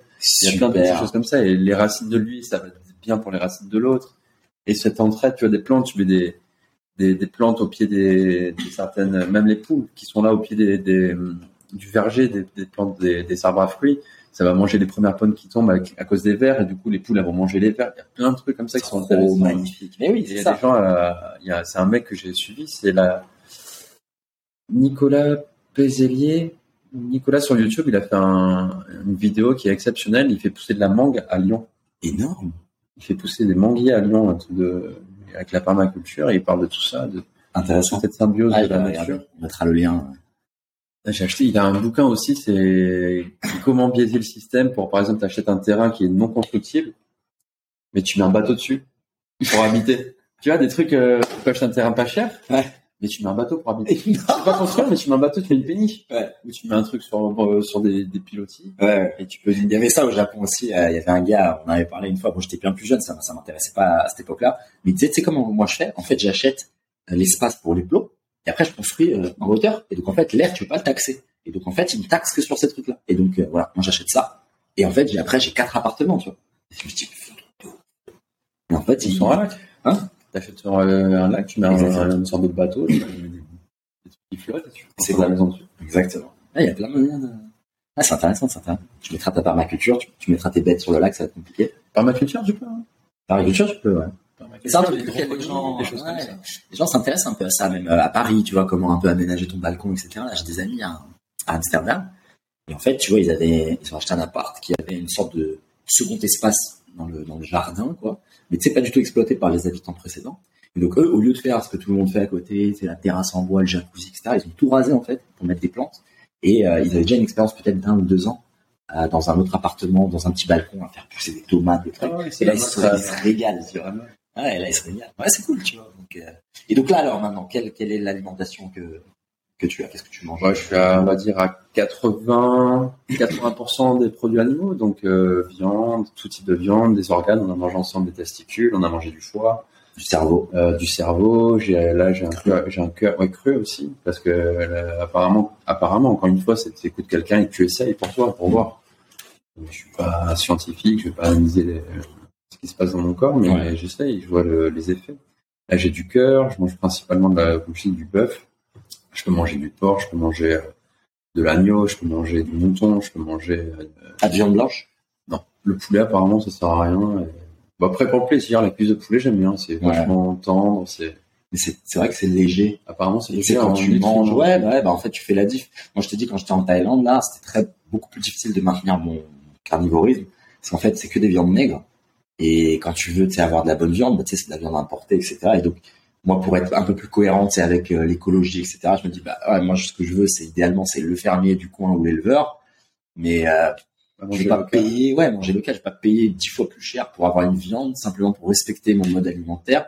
Alors que j'essaie, aussi d'avoir un peu ce côté holistique où je me dis, ouais, mon mode alimentaire, j'ai pas envie d'être, le, euh, comment dire, comme le touriste sur la planète Terre, tu sais. Je dis, ouais, non, moi, je le prends, mais, parce que tu peux critiquer un mec vegan, comme moi, je faisais aussi quand j'étais vegan, tu vois, en mode, t'as des avocats toute l'année parce qu'ils sont importés, mais toi aussi, t'importes ta viande. Donc, euh, ça sert à rien de faire une transition Ouais, si tu la fais pas complètement. En tout cas, moi, c'est mon sens à moi, J'achète, la viande locale Voilà. Après, de temps en temps, j'aime bien faire plaisir avec un petit Moi, je te dis ça. C'est un idéal. Ouais, ouais. Évidemment, si t'as du wagyu d'Australie, je vais le manger, tu vois. Au quotidien, c'est vrai que je mange de la viande locale. Ouais, t'essayes. En tout cas, moi, c'est ce que j'essaye de, faire. Et puis là, euh, tu vois, rester une semaine ici, je vais manger au resto tous les jours. Je vais pas me prendre la tête non plus. Donc, je vais, je vais manger ce qu'il y a. Et si ça vient d'Australie, ça vient d'Australie. Mais tu vois, en Thaïlande, j'étais, j'avais plus accès, tu vois, à ma cuisine, machin. Et donc, j'essaie au max de me dire, OK, bah là, c'est viande, elle vient d'où? Elle vient de Thaï au moins, tu vois.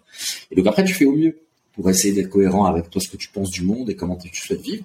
Et puis aussi, moi, j'essaie au max de pas me flageller quand je peux pas, tu vois. Que si je peux pas, je peux pas, et j'im- j'importe la viande, et puis je fais avec, quoi. Comme quand j'étais vegan, végétarien auparavant, euh, puis d'autres, d'autres tests que j'avais fait, tu vois, céto et tout.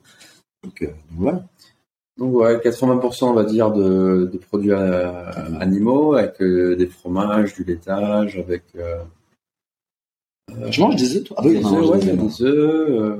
comme je dis, le poulet, c'est c'est vraiment occasionnel quand j'ai envie de faire un plaisir avec une petite cuisse sur les ailes de poulet, sais, pour le pour le kiff quoi. Ouais. Et les, les 20% restants, c'est des des glucides, donc ça va être du pain, ça va être du riz, ça va être le café, Ouais. ça va être euh, les fruits. Ouais. Moi, j'ai besoin de beaucoup de, de carburant parce que je, comme tu vois, je suis pas très très gros et je, je, je brûle beaucoup.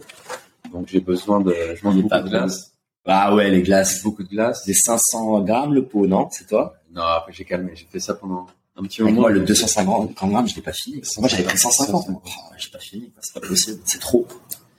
Et sinon, que- de temps en temps, je me fais plaisir avec des cookies, des choses comme ça. Donc c'est Ouais. que ce qu'on disait, la, la tranquillité de l'esprit, tu vois. Bien C'est sûr, pas être strict, strict, strict. Et, puis c'est ça. d'accorder un petit. Ouais, petit moi, c'est pour ça, pour la raison pour laquelle je te demande, c'est aussi pour, euh, encore une fois, appuyer le fait que, euh, parce que sur le podcast, moi, j'accueille beaucoup de carnivores, etc. Parce que c'est la voix qui est, on va dire, un peu dissidente, vu que le reste, ça promeut l'opposé. Mais c'est pas une invitation ou essayer de convaincre des gens, pas du tout. Et c'est de- pour aussi montrer que la plupart des gens qui, qui font en fait tous ces tests, ils font tous les tests vraiment. Tu vois, les gens, il y en avait un qui est au- en, mode primal maintenant, mais il vient du frugivorisme. faire frugivore, voilà, moi je voulais faire frugivore l'an dernier pour tester après le carnivorisme. Bon là, ça c'est plus de d'actualité avec toutes les connaissances maintenant que j'ai encore plus. Donc je me dis bah c'est mort, c'est pas un truc intéressant. Mais tu vois même Remus, tu vois, il fait une semaine frugivore, une semaine carni, une semaine tu vois, il teste quoi. Et euh, et puis ouais, l'idée c'est vraiment juste de, de proposer un panel d'options et puis de d'avoir le retour de gens qui ont vraiment testé. Tu vois, six ans de végétarien, moi deux ans de vegan, un an de végétarien. Enfin tu vois, tu testes vraiment et tu, tu dis dépendant mon style de vie, nous on est souvent au soleil, on a la belle météo, on a on va dire la belle vie, on n'est pas, tu vois, t'es pas à la défense dans un cube. Là aussi, il y a d'autres choses qui vont avoir un impact, tu vois. Et c'est ce qu'on disait aussi la dernière fois, on est, on est descendant aussi d'une des milliers d'années d'évolution et du coup on a des, des gens qui sont issus des familles d'agriculteurs et donc du coup ils sont ils sont habitués à manger des végétaux, à manger des graines. Exact, exact. Il y a deux pas gens qui vont. une. Sûr. il n'y a pas de généralisation à faire. il y pas Exactement, je suis il y d'accord. pas de-. C'est une, belle manière là, que tu as de, de le partager. Et puis, euh, et puis voilà, je pense que c'est une conclusion adéquate à ce bel échange. Je vais t'emmener dans la dernière partie du podcast, avant que je te laisse faire ta petite sieste, mon Thomas. Euh, dernière partie dans laquelle je pose quatre questions euh, aux invités pour essayer de récolter des réponses comme des petits outils. Et c'est les quatre mêmes questions. Et donc les gens, à la fin, ils peuvent se dire, avoir comme des statistiques, se dire, voilà, sur 100 invités, 1000, peu importe, eh bien, il y en a peut-être euh, 50% qui ont recommandé cet outil, ce bouquin, etc. Donc, ça invite les gens à, à passer à l'action. Ça marche? C'est un peu rapide fire, ouais. ok Est-ce que tu es prêt? À l'instinct, euh... 10 oui, secondes. 3 C'est secondes. pour savoir. Et... Est-ce que tu es prêt, mon. Première question.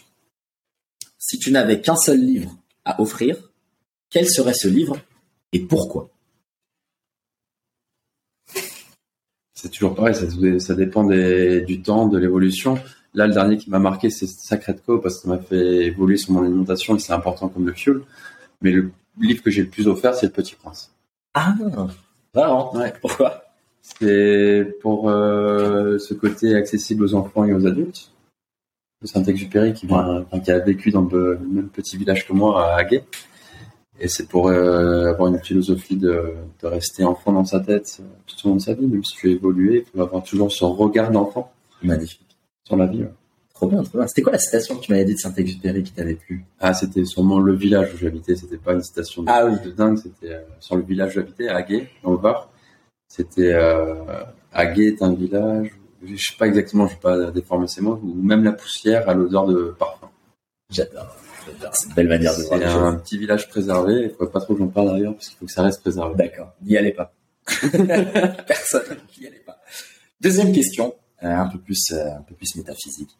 Si tu n'avais qu'un seul message à laisser à l'humanité avant ton départ physique, quel serait ce message? Ça peut être une citation, un mantra, un mot, ou des paroles que toi tu, tu aimerais laisser, euh, qu'on pourrait lire sur ta tombe par exemple, et, que tu aimerais laisser à l'humanité.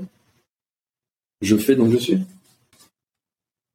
C'est ce qu'on disait dans l'action, tout ça. Après, c'est vrai que on a toujours des, des points où on voudrait plus, euh, plus euh, sédentaire, on va dire. Comme on disait, ça serait bien de, de rien faire de la journée, d'être Ouais. euh, apaisé dans tous les cas. Mais moi, c'est un peu ma philosophie. Je pense que c'est la tienne aussi d'être dans l'action et ça va en, en opposition avec je suis. Donc je, je pense, donc je suis. Ouais. Alors que justement, tu penses, mais t'es- t'y es plus, quoi, du coup. Parce que t'es plus euh, dans le présent. Donc, J'adore. et moi, je suis dans le présent. donc, je fais donc je suis. J'adore, j'adore, un beau message, magnifique. Troisième question.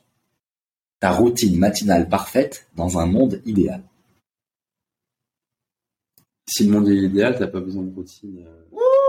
C'est compliqué, tu vois. J'aime bien, j'aime bien, on l'avait pas faite celle-là. En presque 90 épisodes, personne me l'a dit celle-là. Ok, t'as bien raison. Si le monde il est parfait, t'as pas besoin de routine pour s'en sortir. C'est à la fin. magnifique.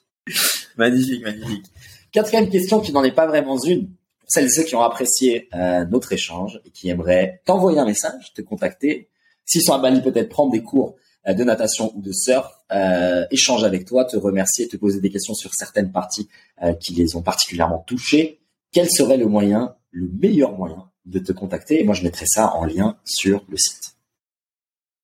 Moi, je suis pas du tout, comme je dis, réseaux sociaux. J'ai, je les ai pour rester en contact avec les gens. Donc, il y aurait mon Insta, mais ils vont voir zéro photo de moi, parce que même offre de profil, Ouais. c'est une photo de moi. J'ai zéro photo publiée. J'ai que des photos taguées, Ouais. des gens que je suis tagué, donc ils vont pouvoir voir ça. Et tu es sur la communauté. Je suis sur la communauté. Voilà. Ça, ça peut être le moyen, le plus simple peut-être. Ouais. Comme je sais que toi, t'es pas... Insta, mais je serais pas forcément euh, Ouais. apte à répondre euh, Ouais. dans la, Ouais, la journée communauté, ou c'est bien. Dans les deux jours. Comme ça, on invite les gens aussi à, à, à rejoindre et euh, comme ça, ils peuvent aussi voir les échanges, les autres réponses d'autres gens et, et ils peuvent aussi te poser des questions en privé parce qu'il y a une messagerie privée. Donc, s'ils veulent pas avoir un truc public et juste t'envoyer un message, euh, ça peut être sympa également. Je te remercie rapidement. Donc, je mettrai le lien de la communauté. euh. Merci à eux d'écouter. Comment? Merci à eux d'écouter. Ouais, bah écoute, euh, sur ces belles paroles, est-ce que tu as des dernières paroles avant qu'on conclue cet enregistrement Et que, et que Bah, Sophie, je te remercie par avance de faire tout le magnifique travail que tu fais euh, sur le podcast. Un appel avant la conclusion euh, par Thomas, ça te laisse le temps de réfléchir.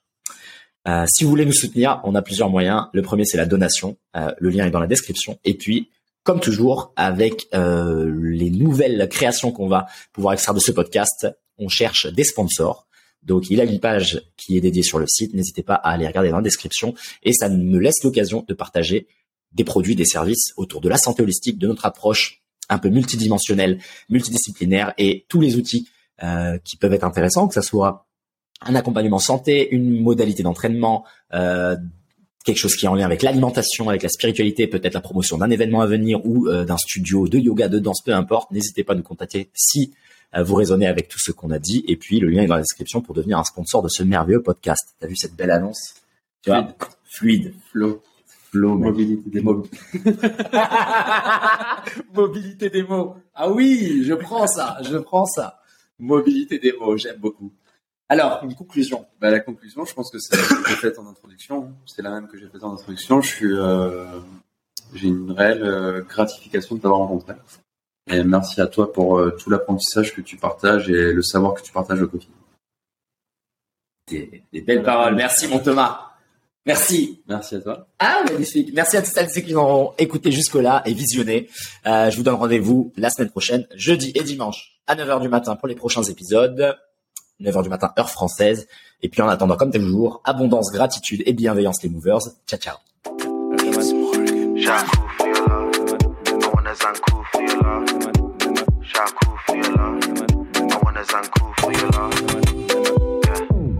Oui les movers, une magnifique conversation cosmique. Comme d'habitude pour retrouver toutes les ressources, tous les liens, tous les ouvrages, toutes les modalités d'entraînement, toutes les philosophies, bref, tout ce qu'on partage sur cet épisode, n'hésitez pas à aller sur la page qui est dédiée à notre invité sur le site. Vous allez pouvoir trouver le lien dans la description.